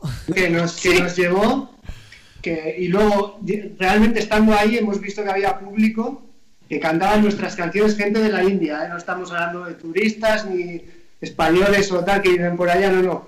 Tocábamos para salas llenas de gente de la India, no te estaba hablando de clubes de 2.000 personas, pero, pero estábamos haciendo 300, 400, Está bien, un montón. algunas algunas veces menos. Lo la- la- este último episodio también tocamos en un festival bastante importante que es de una tipo MTV que se llama VH1, no sé si la tenéis ahí en Argentina, aquí en, Y en España no VH1. está. VH1. Aquí en VH1, aquí en España no está, pero es verdad que en otros lugares sí, sí que, sí que está. Pues un festival de, de VH1 que era en Pune, y luego pues hicimos Bombay, Bangalore y, y, y Jaipur en esta ocasión. Sí, pero también hemos, estado, también hemos estado en Delhi y en Goa. Sí, sí. Hace dos años. Es una locura, pero- Sí, es muy loco. Y, Es- y- y vamos a volver. o sea que- Me imagino ahí estar en la India y que canten tus canciones. Eh, Sí, sí. Eso es muy loco, eso o sea, te lo aseguro. Y Te contaré también que el, pri- el primer año, el primer año tocamos en un festival que hay en Goa, que se llama Goa Reggae Sunsplash, y bueno, compartimos con Scaramucci, Bueno. Johnny Osborne, Naman, Channel One estaban por ahí, Matt Professor cerrando la noche, o sea que, y esto era en Goa. en- también hemos tocado con, con bandas de reggae por allá, sí. qué lindo. Pablito, te paso la pelota ahí. Agárrala. No, me, me suena, cuando, cuando escucho ustedes son, me suena a muy jamaica, ¿no? Si no es por el acento que los delata, te das cuenta de que es una banda con, con, como con influencias jamaiquinas, y al ser dos te das cuenta como que hay un toasting de DJ, como decía el negro antes. ¿Fue algo buscado o fue algo que se dio naturalmente? Vamos a ver, es que el reggae yo, yo cuando empecé a escuchar reggae, yo escuchaba reggae jamaicano. Es verdad que en España teníamos ya bandas y Morodo, por ejemplo, en una primera etapa fue muy importante para que muchos conociéramos el reggae. Y luego ha habido también, pero yo siempre lo digo, si el reggae crece y el reggae está sano y, y- y se escucha por todo el mundo es por los artistas jamaicanos y son la principal influencia. Y luego es verdad que, que hay artistas que están en Reino Unido pero también son jamaicanos, porque, porque son los de primera o de segunda generación, vienen del Caribe también. Entonces ahí es donde está esa influencia. Últimamente, pues ya con, con Chronix, con Protojet, con Jesse Royal, con todo este nuevo movimiento que ha habido, da gusto escuchar la música que sale de la isla. Y ya de antes con, con el New Roots también, pues yo qué sé, es que son todas bandas que, que hemos escuchado mucho. Y es verdad que también hay mucha influencia de bandas, o, o- o puede haberla, de, de- de bandas europeas, pero es que también se fijan en Jamaica, es que el reggae es de Jamaica y viene de Jamaica y, y ahí es donde está la, la, la fuente y la idea, ¿no? Realmente. Sí, estamos todos mirando para la isla, ¿viste? De una forma u otra, ¿no? Al final es que es un estilo que viene de ahí. Total. Es una música tan moderna, tan universal y tan, y tan versátil que, que parece música urbana, pero es que esto es folclore jamaicano. Y esto tampoco lo debemos olvidar, ¿no? Es una, es una locura. Pablito, siga, siga. de una. Que cuando, cuando veo los, los festivales en vivo, los lives, por ejemplo, vi Rototom, vi Summer Jam, creo que fue el otro, eh, es una locura ver la cantidad de público que hay. ¿Es siempre así? A ver, claro, por un lado están los festivales, ¿no? Que al final eh, nosotros ya a veces nos reímos y, y llamamos como que son los conciertos a veces de conquista, ¿no? Porque te va a encontrar mucha gente, te va a descubrir mucha gente que igual no, no te conocía, ¿no? Pero sí, en los festivales, o sea, públicos masivos que no significa que impongan más que un público más reducido, ¿eh? Porque eh, por ejemplo, nosotros ahora para despedirnos de, de nuestro público de aquí, antes de parar para componer el siguiente álbum, eh, hicimos unos- unas ciudades aquí en España de que, bueno, que la gira la llamamos la despedida, ¿no? Y bueno, hicimos salas o clubs de, pues, bueno, en Barcelona y en Madrid pues eran más de 2.000 personas, en Barcelona fueron dos noches seguidas, o sea, cosas grandes, pero luego también hemos hecho, nos apeteció hacer eh, salas un poco más pequeñas, de 800, 700 más o menos, y o sea, la intensidad que hay en esos conciertos, yo, o sea, no lo, no lo, no lo cambio por un festival, ¿eh? Es verdad que eh, los festivales son muy distintos, ¿no? Eh, al final hemos estado en, en festivales, pues eso, con muchísimo público, en Rototom, por ejemplo, que es, que es el live que comentas, que está en, está en YouTube, de hecho el concierto completo, yo no sé cuánta gente podría haber ahí, o sea, no lo sé, 10.000 personas, es que no, no, no, lo sé. Eh, Esa noche compartíamos con Bushman y, y Siggy Marley. Bien. Oh, qué grosso, sí, Marley. Qué genio. Por Sí, favor. entonces, bueno, pues hay de todo, ¿no? O sea, hemos estado en festivales muy grandes, tocando en una hora muy buena, o sea, como por ejemplo fue ese concierto de Rototom, pero también tocamos en festivales más pequeños, o sea, hay de todo. Yo creo que lo bonito es saber disfrutar cada uno a su manera y ver qué te, qué te aporta cada uno, ¿no? Y, y un poco cómo puedes traducir tú tu concierto y sobre todo cómo te diriges hacia el público, pues, pues eso, viendo pues dónde estás, cuánto te conocen, eh, no sé, mm, cada concierto es diferente. Y me imagino que en salas chiquititas tenés, vos que estás más al frente todavía, podés reconocer las caras. Es como que e- ese, ese va a estar ahí siempre, el otro está sentado al lado y en un festival es como un mar. Leire y Seo, y Seo siempre lo comenta al final del concierto. se- sabe dónde habían estado sus amigas, sabe Veo dónde había todo. estado este otro, lo ve todo desde Veo y- todo, veo todo, todo. Hombre, cuando hay 10.000 personas, al de la última fila no lo puedo ver, pero es verdad que, que me fijo muchísimo. Te puede y- decir en un festival cuántos cigarros se ha fumado nuestro técnico de sonido. Esto, y esto es verdad, esto es verdad. O sea, me fijo muchísimo en la gente. Al final, Y ahí es donde hay que estar, por supuesto. Cuando estás tocando y la gente te ve, ahí es donde hay que estar y, y- y Claro. donde, donde se notan las tablas y donde hay que, que dar el, el máximo. Y son los conciertos más bonitos realmente. O sea, todos son muy bonitos, pero estos tienen una carga y una intensidad que, que- que es única. Como más personales. Sí, sí, más personales, más mucho intensos. más directos, sí. ¿Y qué fue Sí. lo, lo más loco que viste ahí? Estabas cantando y, y no sé, viste algo, algo ver, muy pues extraño. A ver, tengo que, tendré que hacer memoria, ¿eh? Porque. Claro, ahora ya- tranquila. Eh, pero, pero bueno, es que he visto, bueno, he visto, he visto de todo. Pablo, Pablo fumándose ocho cigarros en un Bueno, sí, nuestro técnico Pablo fumando, porque encima, claro, como hubo un tiempo, que- unos meses que dejó de fumar, pero luego volvió, bueno. Eh, pero, por ejemplo, Ahí yo- el chaval este que tenía nuestras caras tatuadas en el antebrazo. Sí, tenemos un, tenemos un, fan. un seguidor que es que, bueno, que, que es que yo, ya lo conocemos porque nos sigue tanto y ha venido a tantos conciertos que ya claramente sabemos quién es y cómo se llama y todo y demás. Entonces, ahí, cuando él está en un concierto que no es su ciudad, yo lo veo y sé que ha venido a vernos, o sea, y luego nos escribe como, ¡eh, os vi! Y yo, ya, ya sé que estabas, ¿no? O por ejemplo, pues eh, mis, mis amigas, por ejemplo, de Pamplona, eh, nos siguen mucho, o sea, nos siguen literalmente a, pues, son, somos un poco como su excusa para, Para salir. hacer viajes juntas, ¿no? Exacto, para hacer viajes juntas y, y nos han visto en muchísimas ciudades, en muchos tipos de conciertos, festivales, salas, de todo.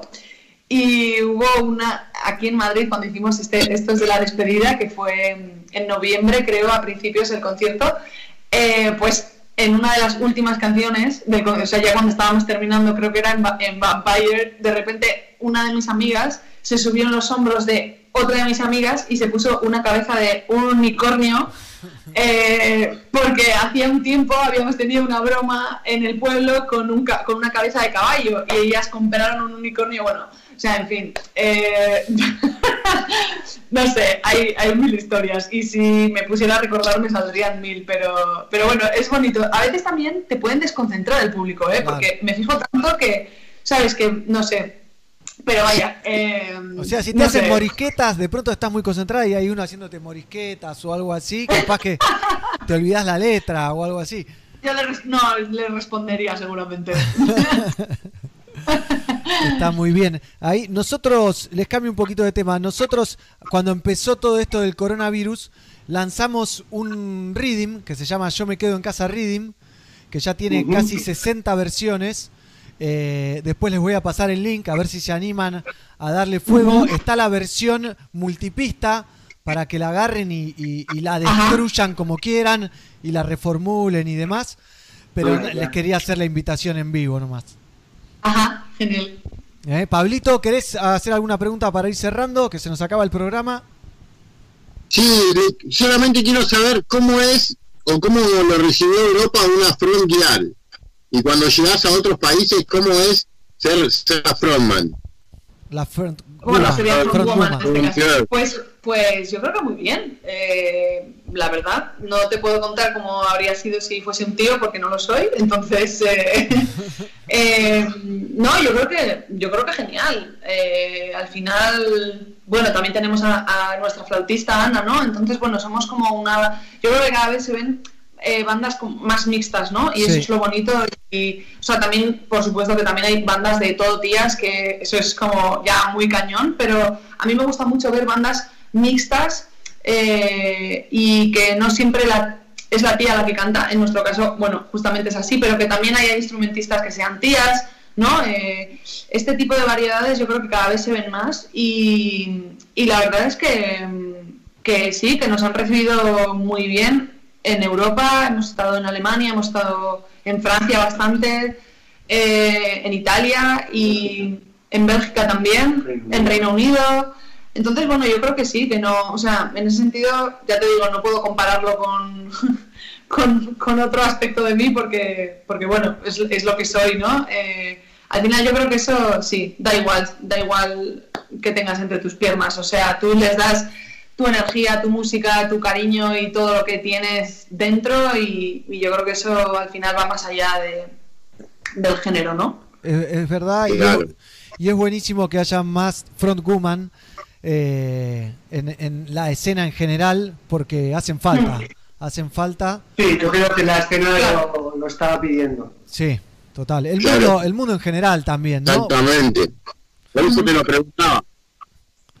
Sí, sí, sí, sí, hombre, yo creo que, que o sea, por ejemplo, mira, no, no, no sé si, bueno, nosotros eh, en nuestro público sí que vemos que hay muchísimo público femenino y eso es algo para mí muy potente porque, porque bueno, al final lo que nosotros buscamos en la música, nosotros me refiero a todos nosotros, ¿eh? es sentirnos identificados, ¿no? O sea, con, con las letras, con, con la voz de alguien, con, bueno, con lo que sé, con la música, ¿no? Que, Con el que- mensaje. y con el mensaje. Y entonces eh, yo creo que, que para nosotros está siendo muy bonito ver que hay muchísimas mujeres en nuestros conciertos y muchísimas mujeres que nos siguen, pues porque igual realmente sí se sienten más identificadas que si eh, la voz de Ise Ando Sound fuese masculina, ¿no? Eso tampoco lo sabremos nunca, pero eh, sí que recibimos muchos mensajes, por ejemplo, de, de, no sé, de nuestros seguidores y, sobre todo de nuestras seguidoras, ¿no? Pues eh, como, bueno, pues dándonos las gracias por, por, lo que hacemos y, explicándonos o contándonos, pues, cómo de, no sé, de directas mm, sienten las letras o, nuestra música, ¿no? Y no sé, es algo muy bonito de ver, la verdad os digo. Felicitaciones entonces. Gracias.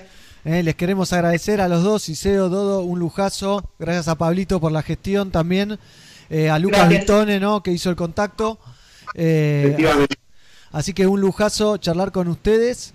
Una de las Gracias, nuevas bandas, nuevas caras, ¿no? Que, que transforman la música que, can- que tanto nos gusta y le dan una vuelta de tuerca desde una frontwoman a, u- a- a una búsqueda musical diferente, ¿no? Que, que- que está buenísimo. Muchas gracias. Gracias, chicos. Gracias por la entrevista también. Un y ojalá podamos volver cuando todo esto pase a Argentina y encontrarnos de nuevo en el Palermo o en cualquier otro concierto. Exacto. Por favor, y, y que traigan los cuatro vientos, ¿no? Sí, pero, me lo. No es que. ¿Qué decías, Pablito? Que la primera vez me lo perdí y quiero verlo. Ah, no, no te preocupes, volveremos. Eso está otro día, nosotros los dos tenemos familia en Argentina. Yo tengo una tía lejana y ella tiene familia más cercana. Sí, que están en Buenos Aires. No, no, cualquier excusa va a ser buena para Ah, volver a, a visitaros, o sea que no os preocupéis que, Bueno, que no tendréis excusa. Buenísimo. Y para cerrar, tengo una sorpresa. Ustedes después lo pueden ver en el live en, en YouTube. Porque nuestro productor eh, visual, el señor Mighty Roots de Filmato Producciones, durante la entrevista me pasó un pequeño eh, extracto de su show en Palermo Club. Ah, ¿en serio? Sí, en video encima. Así que ahora, bueno, me despido de ustedes. Si quieren les doy un ratito para que se conecten a YouTube y, y lo disparo. ¿Les parece? Vale, vale, Sí. genial. Sí, sí, Así sí. que un gustazo hablar con ustedes dos y con Pablito también. Es la primera entrevista que hacemos de, de a dos en, en este formato Ah, ¿sí? Qué desde casa. Eh, así que un Una lujo. exigencia.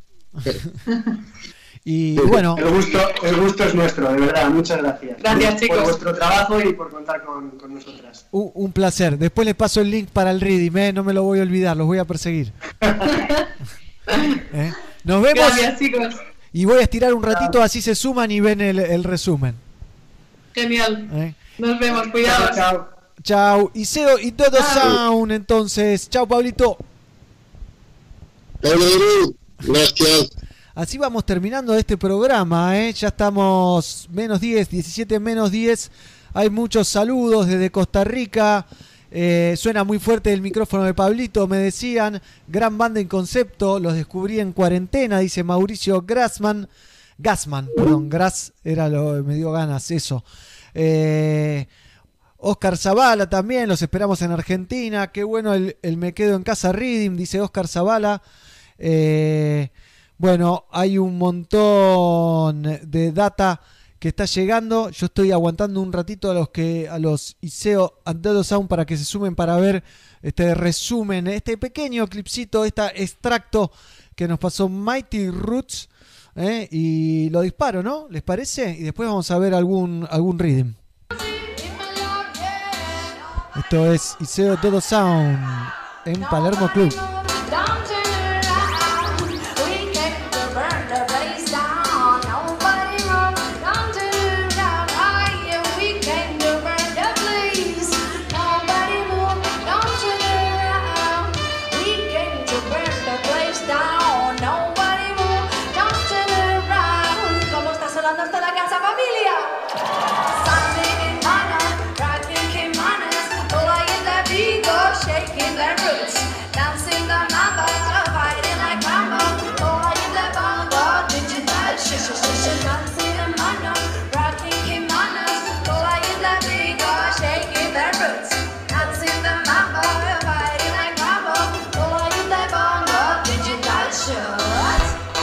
Sound.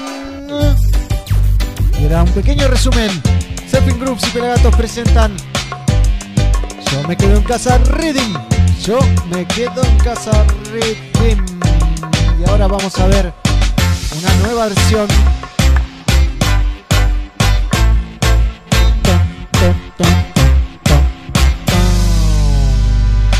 Vamos a ver una nueva versión de alguien que está charlando junto conmigo. eh, Rancho MC me está escribiendo por el Facebook. No se debe dar cuenta que estoy en vivo. eh, le pongo en vivo, amigo. Y vamos a ver esta nueva versión. Tengo una de Rancho MC y tengo otras más versiones para compartir en este cierre de programa. No me olvido. Ya me mandó Kike Neira su versión. Todavía no la pude editar. Así que quiero que me tengan paciencia, pero no saben lo que es la versión de Quique Neira. Una locura la versión de Quique Neira, un hitazo. ¿eh? Esperamos también la versión de Iseo and Dodo Sound. Pero ahora vamos a ver la versión de Rancho MC. Gracias. ¿eh? Acá agradecen muy bueno su trabajo Iseo y Dodo Sound, dice Maximiliano. Mandales el Riden, dice Hugo. ¿Cómo se vibró y se tomó vino esa noche? Dice Mauro en Palermo Club. Iseo, bueno, nos mandaba carita feliz, excelente el reading, VH1 en la India, zarpado el Palermo Club, eh, un lujazo. Y ahora vamos a ver una de las tantas versiones del Yo me quedo en casa Rim, que le repito, tiene versiones de Cedric Myton, de Anthony B, de Winston McAnuff, también tiene versiones de un montón de artistas que ahora no se me vienen a la cabeza, pero de Kike Neira, de MC Jona. Uf, hay tantos, hay tantos que no se puede creer, ¿eh? A los Iseo Andodo Sound los esperamos en Argentina, obviamente. Y vamos a ver la versión de Rancho MC sobre el Yo me quedo en casa Rhythm. Yes, my lion. Original Rancho MC.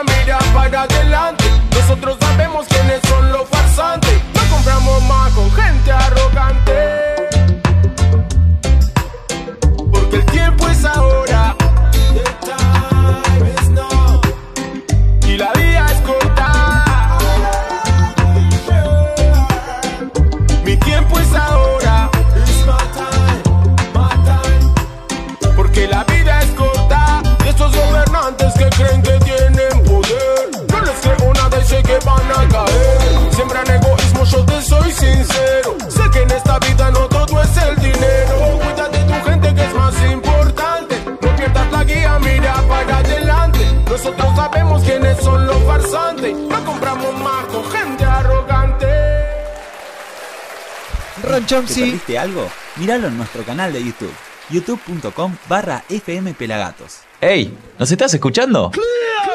En pelagatos.com.ar Qué bueno la versión de Rancho MC. Tengo otra versión de Bastardos del Reggae desde Uruguay. Se mandaron alto video con toda la familia. Un lujazo. Así que lo quería compartir con ustedes y les repito, se viene esta semana, creo que el viernes lo más seguro estrenemos esta nueva versión del Rhythm que ha interpretado Quique Neira, uno de mis ídolos personales. eh, en la música, obviamente, y con el cual vamos a estar haciendo una cuarennota cuando el lunes que viene, el lunes, vamos a estar haciendo una cuarennota a través de nuestro Instagram oficial y también lo van a poder ver a través de YouTube y de todas nuestras plataformas con Quique Neira. Así que atenti, podemos escuchar un poquito de Quique Neira, ¿no? ¿Les parece? Eh, del rhythm finalizado. Ahí se los disparo. Quédate en casa, lo más que puedas. Saludos para México. Piensa en los demás también, no solo en ti. Montserrat, Johan.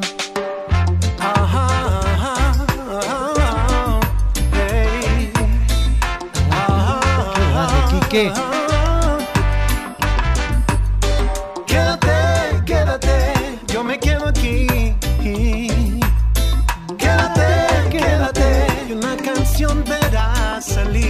Una canción que venga en un rocksteady, unas rimitas en un ragamuffin, un robado está muy cool and deadly, o un one drop que no tenga fin. Sí, quédate, quédate, yo me quedo aquí. Qué grande, Quique. Quédate, quédate, cuida quienes cuidan de ti.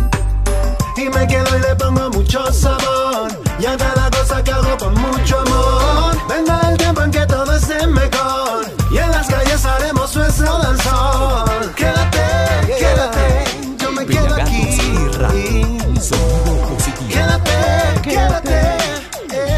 Ese es Quique Neira. y está compleja la vaina, sí, pues esta cosa no maina.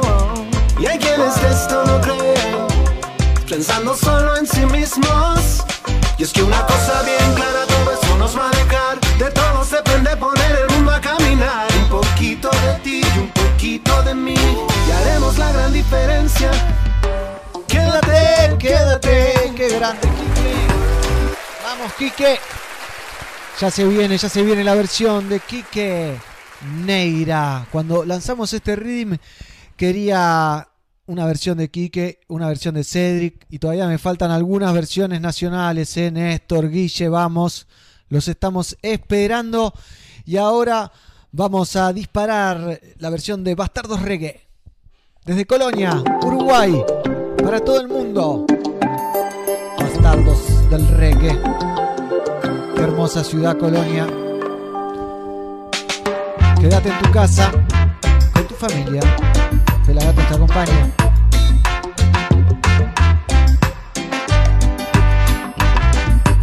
Hoy es un buen día para ayudar. Puedes ser un héroe, debes escuchar. Ni guerra ni tsunami, más fácil te tocó. Hacer la diferencia sentado en el sillón. Hoy es un buen día para no salir. Quedarte en tu casa, debo insistir.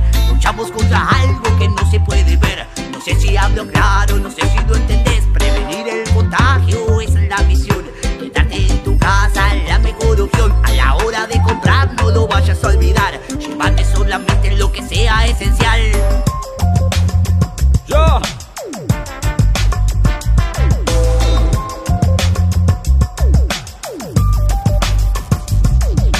Quédate en tu casa, esa es la consigna. Quédate en tu casa, cuida la familia. Quédate en tu casa, sé más responsable. La vida ante todo no es un bien negociable. El ser individual acá no sirve de nada. Pensar solo en sí mismo sin pensar como manada. Acá no sobrevive quien tenga más dinero. Si sembrando conciencia que juntos triunfaremos, es momento de aguantar. Juntos trabajar, que de una vez por todas juntos podamos ganar. Momento de ayudar, valorar y respetar. Ojalá que el mundo cambie, tengo fe que así será. Hoy es un buen día para no salir. Quédate en tu casa, debo insistir. Luchamos contra algo que no se puede ver. No sé si hablo claro, no sé si lo entendés. Prevenir el contagio es la misión. Quédate en tu casa es la mejor opción. A la hora de comprar, no lo vayas a olvidar. Llévate solamente lo que sea esencial. Quédate en tu casa, esa es la consigna. Quédate en tu casa, cuida la familia. Quédate en tu casa, sé más responsable. La vida ante todo no es un bien negociable. En producción de Pelagatos. Radio. Yo me quedo en casa. Vivir. casa. Pasado del reggae, estudio Murciélago. Colonia del Sacramento, Uruguay representando. Bastardos del reggae. ¿Te perdiste algo? Míralo en nuestro canal de YouTube, youtube.com barra FM Pelagatos. Barra FM Pelagatos, sí señoras, sí señores, así vamos llegando al final de este programa, el número 875. Quiero agradecer a todos los pelagatos, Fernando, Pablito, Pelado, Mighty, Diego Dredd y sus breakers, Shizzy que le extrañamos, Xian, Tonga, y creo que no me olvidé de nadie. Así que sí, uno de Nompa sería una locura, ya se lo pedí 400 veces. Pero bueno, gente, nos despedimos, nos vemos pronto. Hay cuarennotas, hay de todo, hay un montón de material. Les recomiendo que vean el especial de Bob Marley eh, que hicimos. o, eh, por los 39 años de su muerte, donde distintos artistas del reggae latinoamericano hablan y dicen quién es Bob Marley para ellos. Algo muy personal, muy interesante, que lo pueden ver obviamente en nuestro canal de youtube.com barra FM Pelagatos. Y si me dan un segundo, se los, se los pongo, se los pongo otra vez, si les parece, como para que vean el, el trailer. ¿eh? que lo tengo que encontrar porque no, no, no lo tenía a mano, pero ya sé dónde está, así que no se preocupen. Gran programa, el número 875. Hablamos con los Alerta Camarada. Hablamos también con Sebastián Basalo, el líder, el jefe, el capo de la revista THC, la cara bonita, por supuesto. Y también hablamos con Iseo y Dodo Sound en una extensa entrevista junto a Pablito. Pero bueno, para cerrar, les paso el trailer que está buenísimo y con eso me despido. ¿Les parece? Nos vemos la próxima, amigues. Money, I mean, what is, how how much is, how much is a lot of money to you? Have, have you made, say, millions of dollars? No. Are you a rich What do man? you mean rich? What do you mean? Do you have a lot of possessions? A lot of money in the bank? Position make you rich? I don't, I don't have that type of richness. My richness is life, forever. Wow, Bob Marley. Eh, No es solamente reggae, Marley es un La primera superestrella del tercer mundo, papá. Las letras me, me gustan mucho, ¿entendés? Como que son muy simples y muy profundas a la vez. Creo que se ganó cada palmo de lo que tiene, en, en todo, en, en valentía, en originalidad, porque hay que sostener la originalidad con valentía, en, en la calidad musical, ¿no? en las cosas que se han logrado, en, en la orquestación de los últimos tres discos. Para mí es increíble. Marley es una materia para estudiar en la música, para mí. O sea, Bob Marley es una luz, tú ¿sabes? No, no existe, no existe para mí músico que me haya movido tanto para hacer música. Una persona que, que con sus canciones me hizo cambiar a mí la visión del mundo. Eso es muy fuerte. Fue una persona que, para mí, admirable, así lo que hizo como persona, con su música. que todo lo que escuches de Marley te, te llene de magia. Porque es Marley, porque es único, porque hay cosas que no se pueden definir. Que estaba cruzado por una energía especial, un dotado, un grosso. Y aún así siendo una mega estrella, sabía a quién le estaba cantando, ¿no? Y eso, eso nunca lo perdió. Marley logró hacer que el reggae no solo fuera una música que se escuchara en Jamaica, sino que hacer resultar en Estados Unidos para un público completamente diferente al jamaiquino. So, yo obviamente lo pongo ahí arriba, pero a la misma vez lo puedo, lo puedo poner aquí, ¿no? Como que me siento como que es un hermano de la lucha. Él, él me ha dado el espacio para ser quien yo quiero ser. Y de eso estoy eternamente agradecido. Ey, ¿te perdiste algo? Míralo en nuestro canal de YouTube, youtube.com barra FM Pelagatos. Pelagatos y Radio